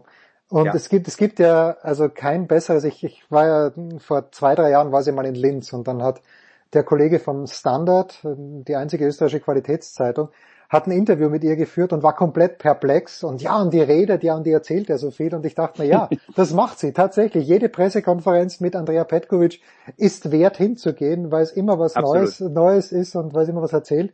Und die Absolut. spielt ja heute jetzt dann gleich gegen Annette Konterweit, da werden wir ja. dann sehen. Ähm, und was natürlich schon bemerkenswert ist, wenn man den Spielplan anschaut, Björn, äh, ganz kurz noch, äh, es ist schon äh, so, dass die Männer auf dem großen Court spielen, auf dem Center Court und die Frauen meistens nebenan, wird sich am Wochenende wahrscheinlich lichten, wenn dann die Halbfinale und das Finale ist, äh, aber stößt das manchen sauer auf, weil auch da Andrea Petkovic nimmt sich ja kein Blatt vor den Mund. Nee, tatsächlich gar nicht, weil ähm, äh, ich finde, das ist durchaus ausbalanciert. Also wir hatten auch gestern, glaube ich, zwei äh, okay. von fünf Damen-Matches auf dem Center Court und man muss natürlich eben auch nach der Turnierwertigkeit mit 250 und 500er gehen und ich finde, bisher ist das sehr ausbalanciert. Da wird extrem auch drauf geachtet, weil mit Sandra Reichel hier ja eine Turnierdirektorin am Werk ist, die die sich sehr, sehr stark eben auch für Frauen äh, äh engagiert. Ja, hat auch in ihrem Team ganz viel weibliche Kräfte, die äh, äh, und, und die passt da natürlich auch äh, sehr mit drauf auf. Und äh, Andrea äh, mit natürlich ebenso an, an dieser Front. Und insofern bisher ist das gar kein Thema und ich finde auch, dass sie das eigentlich gut ausbalancieren. Das war natürlich, kam natürlich ein bisschen komisch rüber, dass eine Petko, eine Lisicki und wie sie alle heißen, auf Court One angesetzt waren. Aber gut, wenn parallel eben, eben so Leute wie Alcaraz spielen ähm, oder, oder ein Rublev, der hier auch ein, ein absoluter ähm, Publikumsliebling ist tatsächlich, nachdem er hier auch den Titel äh, 2020 gewonnen hat ähm, dann ist das äh, zu verstehen. Die, die Gegnerschaft von, von Andrea war ja jetzt auch nicht so überragend, dass man sagen musste, das ist ein Pflichtmatch auf dem, auf dem Center Court. Ähm, insofern heute ist es ganz klar und äh, wird bestimmt auch äh, entsprechend gewürdigt werden. Also Konterweit gegen Petkovic ist sicherlich ein Match, was man was man durchaus sich sehr, sehr gut anschauen kann. Ja, und zum Zeitpunkt unserer Ausstrahlung wird man schon wissen, wer es gewonnen hat. Danke Björn. Ja, wie, immer, schön. wie immer eine Freude. Sportradio 360, Big Show 569. Wir pausieren und sind dann wieder da mit Michael Kohlmann.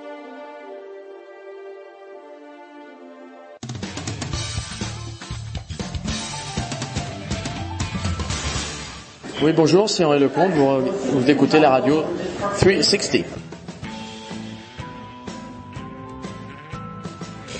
Sportradio 360, Big Show 569 und nach langer Zeit mal wieder. Ich habe ihn zuletzt gesehen, als er Kevin Krawitz und Andreas Mies äh, beobachtet hat. In Paris war es, glaube ich. Das ist der deutsche Tennis Cup Kapitän, Head of Men's Tennis, Michael Kohlmann. Servus, Michael. Servus, Jens. Du bist in Hamburg, hast gerade wieder Kramis äh, be beobachtet. Ich habe geschrieben, never in doubt, aber gar nicht so einfach das Match, das die da jetzt in der ersten Runde gehabt haben, oder? Du, es war also es war 10-8 im Match Tiebreak. Insofern kann ich jetzt äh, nicht wirklich ähm, sagen, dass es einfach war. Also es war eine, eine enge Partie. Die beiden, ähm, der Mexikaner und Kolumbianer, haben das ähm, ja ganz ordentlich gemacht. Haben äh, fand ich einen guten ersten Satz gespielt. Dann ab ja Anfang zweiter fand ich, dass Kevin und äh, Andy das dann ähm, ganz gut übernommen haben und auch ja, besser waren und ähm, haben dann eigentlich einen, einen sehr guten Match gespielt. Klar, 10-8 ist jetzt, hört sich äh, eng an, aber es war zwischendurch auch 9-5. Und sie haben es ähm, immer von vorne weggespielt. Insofern, never in doubt würde ich, ja, ist ein bisschen übertrieben, aber äh, verdient gewonnen. Ja, so. Und die beiden gemeinsam mit Tim Pütz, das ist ja eigentlich die kleinste Baustelle, die du hast als Davis Cup Kapitän. In, ich glaube, sechs Wochen ist es, vielleicht ein bisschen länger. In Hamburg wird dann gespielt, auf Hartplatz wohlgemerkt die Davis Cup Zwischenrunde. Und wenn man dann jetzt bei besten Spieler anschaut, dann sieht man leider auf Instagram bei Sascha Zverev irgendwelche Behandlungen am Knöchel. Oskar Otte ist auch gerade ähm, operiert worden. Fangen wir mal mit Sascha an. Was, wie viel weißt du, wie es ihm gerade geht? So, ich war letzte Woche in, äh, bei ihm in der Reha, habe ihn dort mal besucht ähm, äh, und habe mich mal selber auf den neuesten Stand gemacht. Ähm, ja, an dem Tag hat er gerade die Krücken zum ersten Mal weggelegt und ähm, ist selbstständig gelaufen, ohne Krücken, ohne Gehhilfen, hat äh, ja Aquagymnastik schon gemacht und so wirkt eigentlich sehr aufgeräumt. Äh, ich glaube, dass er gut in der Zeit ist, ist ähm, so wie mir auch alle da versichert haben, sogar ein bisschen vor der Zeit und du ist sehr positiv, dass er das hinkriegt. Äh, ich glaube, dass er lieber heute als morgen anfangen würde. Hm. Aber ähm, klar, jetzt muss man abwarten, wie der Fuß reagiert auf die Belastung. Also das war jetzt, ähm, die Belastungen ähm, hatten sich bis jetzt ja komplett in Grenzen gehalten und jetzt fängt er äh, an, täglich ein bisschen mehr zu machen. Bis jetzt ist alles gut gelaufen. Insofern bin ich noch ähm, positiv bestimmt, dass Sascha Richtung Davis Cup, vielleicht sogar schon US Open, hoffentlich US Open für ihn. Also äh, ich würde es mir für ihn wünschen, dass er da schon spielen kann. Ähm, aber für Davis Cup ähm, hoffe ich, dass er, dass er ja irgendwie hinkriegt. Jetzt kenne ich deine eigene Verletzungsgeschichte leider nicht gut genug. Äh, ich hoffe, du hattest keine, aber ich weiß ja bei mir, mich hat's beim, beim Skifahren zweimal hingepragt, einmal Kreuzband gerissen, einmal Achillessehne und ich war danach extrem vorsichtig. Jetzt hat Sascha nach dieser Verletzung ähm, wo er gerutscht ist, das kommt ja dann doch nicht so oft vor im Profitennis. Ich kann mich an niemanden erinnern, der ähnlich seine Verletzung, ja, dass die ähnlich zustande gekommen wären. Denkst du, dass es da auch wieder eine Zeit lang braucht, bis er sich das wirklich traut, nach außen zu rutschen? So absolut. Also, äh, also das wird mit Sicherheit das nächste Mal, wenn er dann auf ähm, auf Asche spielt. Ne, das ist ja, er ist ja so ein bisschen auf dem in der, in der roten Asche da hängen geblieben. Klar, er rutscht auch auf Hartplatz. Ähm, das wird äh, die ersten Male, wenn er ansetzt zum Rutschen, immer irgendwo im Kopf äh, hängen bleiben. Und ähm, äh, man wird da mit Sicherheit auch mal den einen oder anderen Gedanken verlieren. Die, die Frage ist, ob er dann anfängt, vielleicht mal am Anfang mit Tape zu spielen oder mit einer Bandage. Ne? Und äh, das hilft mir eigentlich immer ganz gut. Ich hatte auch ein paar Bänderrisse und okay. mir hat das am Anfang immer sehr geholfen, ähm, wenn ich ein bisschen Unterstützung hatte, also äh, sprich Tape oder Bandage. Und äh, dann nach einer Zeit kann man das dann auch wieder weglassen, weil dann das Vertrauen eigentlich wieder da ist. Ne? Und ähm, aber das ist das sind, würde ich jetzt sagen, normale Abläufe. Äh, da hat er ja auch ein professionelles Team um sich mit mit Hugo Ravillen, einen der besten Physiotherapeuten.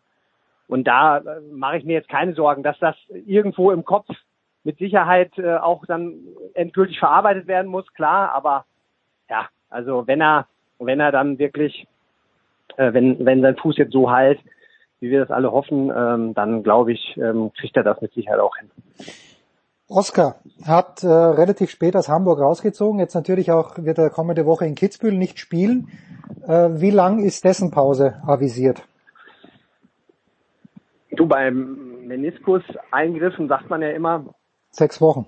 Also vier bis sechs Wochen. Ich habe jetzt, also ich bin immer so ein bisschen positiv. ja, ja, ja, okay, sehr gut. Vier, ja, ich, ich gehe jetzt mal einfach ein bisschen weiter nach vorne, vier bis sechs Wochen. Ähm, ja, du, das ähm, ist natürlich äh, nicht nur für uns, sondern auch gerade für ihn, der eine, eine super Saison spielt, äh, extrem bitter, dass er jetzt in dieser Phase, ähm, sag ich jetzt mal mit Hamburg, das im äh, Flöten geht, dann äh, Kitzbühel, dann die Hartplatz-Saison, die, die, die äh, großen Turniere, wo er ja auch äh, ja, sehr, sehr gute Ergebnisse erzielen könnte. Ähm, das ist für ihn erstmal äh, schade, aber auch da denke ich mir, dass, dass man das jetzt mal abwarten muss, natürlich, wie das jetzt verläuft, wie es verheilt. äh, und hoffe für ihn und für uns, dass er das ähm, schnell hinbekommt und, und äh, dass er ja, schnell wieder fit ist und an seine Leistungen, die er wirklich in den letzten Wochen und Monaten konstant abgerufen hat, dann wieder anknüpfen kann. Das ist natürlich extrem bitter für ihn, weil ich glaube, er wäre das erste Mal ja wirklich direkt qualifiziert gewesen für Toronto, für Cincinnati, US Open, keine, keine Quali. Da ist natürlich auch aus finanzieller Sicht, also ich weiß nicht, er wird nicht des Geldes wegen spielen, aber man nimmt die Kohle trotzdem gern mit, oder? Naja, das ist ja ein, das ist ja ein ganz nettes ähm, ähm, ja, äh, Anhängsel, ne? dass man ja. erstmal die Chance hat, bei diesem Turnier zu spielen und dann auch noch ähm, den einen oder anderen Dollar zu verdienen. Ähm, klar, also das glaube ich auch, da bin ich mir ziemlich sicher, so wie Oscar äh, ja auch dieses Jahr gespielt hat und äh, hat er, glaube ich, auch ganz ordentlich verdient bei den anderen Turnieren. Da wird er jetzt nicht Entscheidungen treffen, nur des Geldes wegen. Ähm, aber klar, ähm, die Turniere äh, sind natürlich die höchst dotierten auf der ATP Tour beziehungsweise die Grand Slams. Und wenn man dann aussetzen muss, ist es natürlich extrem bitter. So, jetzt habe ich gesehen in der Weltrangliste, in der neuesten, Daniel Altmaier ist wieder um fünf Plätze gestiegen, auf Platz 56, aber gefühlt hat der Daniel leider in den letzten Wochen kein Match gewonnen, äh, hat erste Runde jetzt auch verloren in Hamburg. Wo siehst du ihn denn? Also gut, Hamburg darf man natürlich verlieren, ja, gegen den Cerundolo, aber ansonsten, wo, wo siehst du Daniel Altmaier im Moment? Ja, ich fand, dass er jetzt gestern eigentlich ein gutes Match gespielt hat, ne, gegen äh, Cerundolo, der gerade Mostert gewonnen hat.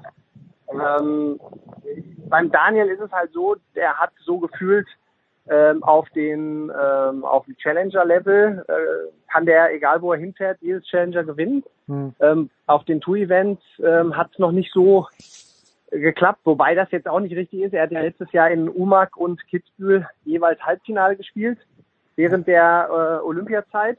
Ähm, also hat er hat er das mit Sicherheit auch drauf ähm, und ja, ich glaube, bei ihm muss irgendwo der Knoten platzen, dass er äh, sich das nicht nur zutraut, sondern dann auch auf diesen Turnieren die konstant guten Gegner, klar, das ist äh, auf Challenger-Level manchmal etwas anders. Da spielt man vielleicht die ersten zwei Runden mal gegen einen, ähm, ja, der jetzt äh, vielleicht nicht dieses Top 100 Niveau manchmal hat und, und kommt ganz gut ins Turnier. Ähm, bei den bei den Grand Prix, äh, die die er bisher gespielt hat, geht's halt direkt immer los und ähm, ja, das das wird eine, eine Weile dauern, aber ich bin da relativ zuversichtlich, dass er das auch in nächster Zeit irgendwann so hinkriegt, dass er dann auch konstant seine Runden gewinnen wird. Sehr schön. Hat gesehen, dass du zwar zehn Jahre jünger bist, also ich aber doch schon auch ein bisschen alt, weil ich glaube, die jüngeren Zuhörer, die wissen gar nicht, was du meinst mit Grand Prix. Aber früher haben wirklich, äh, okay. ja, früher haben, früher haben die größeren Turniere Grand Prix. Ja, ja, ja. ja absolut richtig. Ja, ja, ja. ja. Ich, ähm, das stimmt. Also 250er, 500er. ja, ich weiß schon. Ähm, das, ja, ja, die, die äh, ATP-Tour sozusagen. Ja. Genau. Ähm, ich habe einen Mann noch auf dem Zettel, der, den ich jetzt in Wimbledon gesehen habe und ich, äh, du weißt es natürlich, wenn er erste Runde raus ist. Äh, das ist Nikola Kuhn und ich habe mich absolut geschreckt, weil ich den Nikola seit langer Zeit nicht mehr gesehen habe. Ich dachte, und der war nie nie dick, der Nikola Kuhn, aber der hat jetzt nochmal, also gefühlt fünf, sechs Kilo verloren, schaut aus wie, wie ein Gerippe, der arme Kerl, äh, aber spielt ganz ordentlich, hätte fast Alcaraz rausgenommen. Ja, was, was, was kann man über den Nikola Kuhn sagen? Ja, ähm, der äh, hat wirklich äh, extrem an Gewicht verloren, ähm, hatte eine Zeit lang, ähm, ja, glaube ich, so eine ähm, Verträglichkeitsgeschichte, also konnte ein paar mhm. Sachen nicht vertragen, hat dadurch extrem Gewicht verloren, ähm, hat aber jetzt in den letzten zwei Wochen ähm, vor Hamburg beziehungsweise zwischen Wimbledon und Hamburg ähm, ja so eine Aufbauwoche gehabt und auch konditionell äh, viel gemacht. Ist da, glaube ich, auch ähm, auf einem ganz guten Weg. Also ich fand das Match jetzt gegen ähm, Alcaraz, ist klar, das ist natürlich ähm, von der Anspannung her und dass man dann irgendwo vielleicht dass der äh, Oberschenkel dann auch mal ein bisschen zwickt oder zumacht, dass das ähm, ja kann halt auch mal passieren.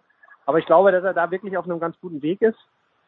Und äh, die Leistungen in Wimbledon und auch hier äh, sind absolut ähm, ansprechend und auch so, dass sie ähm, einen, einen klaren Aufwärtstrend zeigen. Und kann ich nur oder ich kann nur hoffen, dass er das dann auch in die nächsten Turniere mit mit reinnimmt, weil die nächsten Turniere, die er dann auf Challenger-Level ähm, spielt, das sind dann halt die Turniere, wo er dann auch wirklich mal ähm, ja punkten muss ne? und auch punkten sollte. Und und und wenn er diese Leistung aber dann abrufen kann, die er die letzten Wochen gezeigt hat, dann bin ich mir auch sicher, dass er es schafft. Aber ähm, ja, am Ende des Tages äh, klar, ist so ein, so ein Match wie gegen Alcaraz ist es toll, weil man sieht, dass man dran ist. Mhm. Aber im, am Ende des Tages musst du dann die nächsten Wochen dann auch äh, das wiederholen und gegen äh, schlechtere Gegner dann halt auch deine Siege einfahren. Und ähm, da hoffe ich, dass er äh, aus diesem Match halt so viel mitnimmt, dass ihm das auch gelingt. Jetzt warst du die letzten Tage, hast du mir gesagt, bevor du nach Hamburg gefahren bist, in Klosters war es, glaube ich, bei den ähm, U18 Europameisterschaften. Wie ist Deutschland da aufgestellt im Moment? Du warst hauptsächlich natürlich für die für die Jungs verantwortlich. Genau, bei den bei den Mädels äh, sind wir ähm, noch vertreten. Also wenn ich dadurch, dass ich jetzt in Hamburg bin, kann man davon ausgehen, okay, cool, äh, dass es bei den Jungs äh, jetzt nicht so gut gelaufen ist. Wir haben vom DTB oder wir haben in den letzten Jahren ähm, das immer so gemacht, dass wir bei unseren besten 17-Jährigen hinschicken. Ähm, das hat äh, mehrere Gründe, äh, weil wir wollen, dass sie sich dann halt noch ähm, für das nächste Jahr auch so positionieren in der Rangliste, dass sie dann bei den Grand Slams die Cuts schaffen. Mhm. Äh, dieses Jahr haben wir das auch gemacht. Ähm, unsere beiden besten 17-Jährigen haben, oder dadurch, dass wir die schicken, sind das äh, nie welche, die vorgesetzt sind, sondern ähm, die müssen dann meistens, äh, ja, haben manchmal Auslosungspech, muss man einfach sagen. Ähm, einer von den beiden hat leider gegen den Top-Gesetzten in der zweiten Runde spielen müssen und 6-3 im dritten verloren, hat ähm, eigentlich eine sehr ansprechende Leistung gezeigt und der äh, andere Junge, der dabei war, hat ja leider nicht sein Leistungsniveau abrufen können und hat auch in der zweiten Runde verloren, allerdings gegen jemanden, gegen den er auch gut hätte gewinnen können. Und ähm, insofern habe ich dann dort relativ schnell die Koffer gepackt, habe meine äh, Bundestrainerkollegin Jasmin Wöhr mit den Mädels dagelassen. Und die haben jetzt auch äh, gestern und auch heute ihre Matches gewonnen und sind noch vertreten. Und ich hoffe, dass die die deutschen Fahne dann ja, weiter hochhalten. Also ich habe Ella Seidel bisschen zugeschaut in Wimbledon, ist er da recht weit gekommen bei den Juniorinnen und dachte, okay, die spielt wirklich, spielt wirklich einen flotten Ball und die hat ja auch in Hamburg jetzt gespielt, aber da sieht man dann natürlich, der Unterschied zum Erwachsenen-Tennis ist schon noch ziemlich groß. Ich habe noch eine Frage, auf die du nicht vorbereitet bist, aber wir haben ja gemeinsam in München Holger Rune gesehen, wie er das Turnier gewonnen hat. Nicht ganz unglücklich, muss man sagen. Also Oscar im Halbfinale nicht gesund und Van de Sandschulp im Finale dann auch aufgegeben aber der trifft seit den French Open keinen Ball mehr. Habe ich ihn, und du weißt, ich bin immer schnell bei solchen Dingen, aber habe ich den Rune überschätzt oder ist das nur ein lokales Zwischentief? Also, ähm, und wo du es jetzt ansprichst, äh, war ich ja nicht so überzeugt vom, vom Holger Rune. Also ich habe auch in München, glaube ich, gesagt, dass ich nicht glaube, dass er das Turnier gewinnt. Aber okay. ähm, äh, ja, also erstmal, äh, um das jetzt auch zu relativieren, Holger Rune ist ein extrem guter Spieler und ich glaube, äh, dass er äh, auf lange Sicht auch äh, irgendwo unter den Top 20 immer bleiben wird. Aber für, auch für so einen Jungen ist es ja nicht so leicht, dann so schnell jetzt dann da hochzuschießen und dann auch mit dem Druck umzugehen jeden Tag. Ne? Und ähm, dann bist du halt einer von denen, gegen den jeder gewinnen will, weil du halt so ein bisschen äh, der hochgelobte und ähm, gehypte Spieler bist. Und ich glaube, dass das auch nicht so leicht ist. Dann hat er, glaube ich, auch ein bisschen Druck bekommen oder ähm, ja auch äh, von der Presse her ein bisschen Druck bekommen, weil er sich nicht so optimal verhalten hat im Match gegen Chris, äh, gegen äh, Kaspar Ruth. Ne? Ja, das ja, glaube ich, damit ja. muss ein Junge dann auch erstmal abge äh, äh, umgehen. Und ich glaube, dass da viele Sachen zusammenkommen. Und ähm, also generell ist das ein sehr, sehr guter Spieler, da brauchst du dir keine Gedanken machen, der wird seinen Weg gehen. Aber ähm, klar, ähm, ja, man muss, man muss dann auch mit den neuen Situationen, die auf einen zukommen, dann auch immer erstmal äh, mit umgehen. Und wie gesagt, ich glaube, dass die, die Sache, ähm, die er ähm, gegen Kaspar Ruth erlebt hat und auch das, was dann auf ihn eingeschlagen ist, dass das schon was ist, was für so einen 18-Jährigen jetzt nicht, nicht ganz leicht ist. Ne? Und, und das erstmal zu verpacken und dann auch wieder in diesen, in den normalen Modus überzugehen und wieder voll anzugreifen, was er ja als junger Spieler eigentlich, ähm, ja, was er ja immer, äh, immer drauf hat und was er ja auch immer machen sollte. Ja. So. Als Sebastian Aller announced wurde, wie wir Franzosen sagen, äh, bei, beim BVB dachte ich, na, das könnte vielleicht doch spannender werden, die Bundesliga-Saison, als gedacht, weil ich wusste schon, dass Adeyemi, der ist einfach nicht der Spielertyp, dass er das alleine rausreißen wird. Das ist ein Konterstürmer, aber ich glaube, es werden sehr wenige Mannschaften dem BVB den Gefallen machen, dass sie freudvoll angreifen und sich auskontern lassen. Jetzt ist Aller mal raus. Wir wünschen ihm natürlich alles Gute. Ähm, wie, wie hast du deine Erwartungen angepasst an den BVB für die kommende Saison? Du, generell ähm, war ich erfreut zu sehen, dass äh, einige Veränderungen ähm, stattgefunden haben, dass man sich auch in einer gewissen Art und Weise verjüngt hat, dass man ähm, unter anderem einen Spieler wie Schlotterbeck, ich, den mag ich irgendwie, der hat einen sehr positiven Auftritt immer. Also ich, ich, ich mag so, auch wenn man mal einen Fehler macht hier und da, aber irgendwo wieder aufsteht und wieder positiv weiterfightet, das, das gefällt mir. Ähm, Süle, auch Süle finde ich ähm, äh, für die Innenverteidigung. Also ich, ich fand eigentlich oder auch den ähm, vom Köln, von FC Köln, den sie geholt haben, den, ähm, den Mittelfeldspieler Özcan, äh, Özcan, genau. Ähm, du, die haben, ich finde, die haben sehr, sehr gute Verpflichtungen getätigt. Äh, Haller, wie der Franzose sagt, klar, auch. Da, also ich glaube auch, dass der BVB so einen Stürmer braucht. Ähm, ob das jetzt so eine Granate ist, wie ich es mir hoffe, das weiß ich nicht. äh, erstmal, wie gesagt, muss er auch gesund werden und äh, wie gesagt, das hoffen wir natürlich alle. Aber ähm, ja, du, äh, ich bin gespannt. Also, FC Bayern hat ja jetzt auch nochmal nachgelegt. Insofern ähm, könnte das eine interessantere Saison werden, aber am Ende des Tages befürchte ich, äh, dass der Kader vom FC Bayern dann doch nochmal ein Tick besser ist und ähm, das über so eine Saison von 34 Spieltagen ja schwer zu meistern ist. Aber Ja. es gibt ja immer mal wieder Überraschungen. Ne?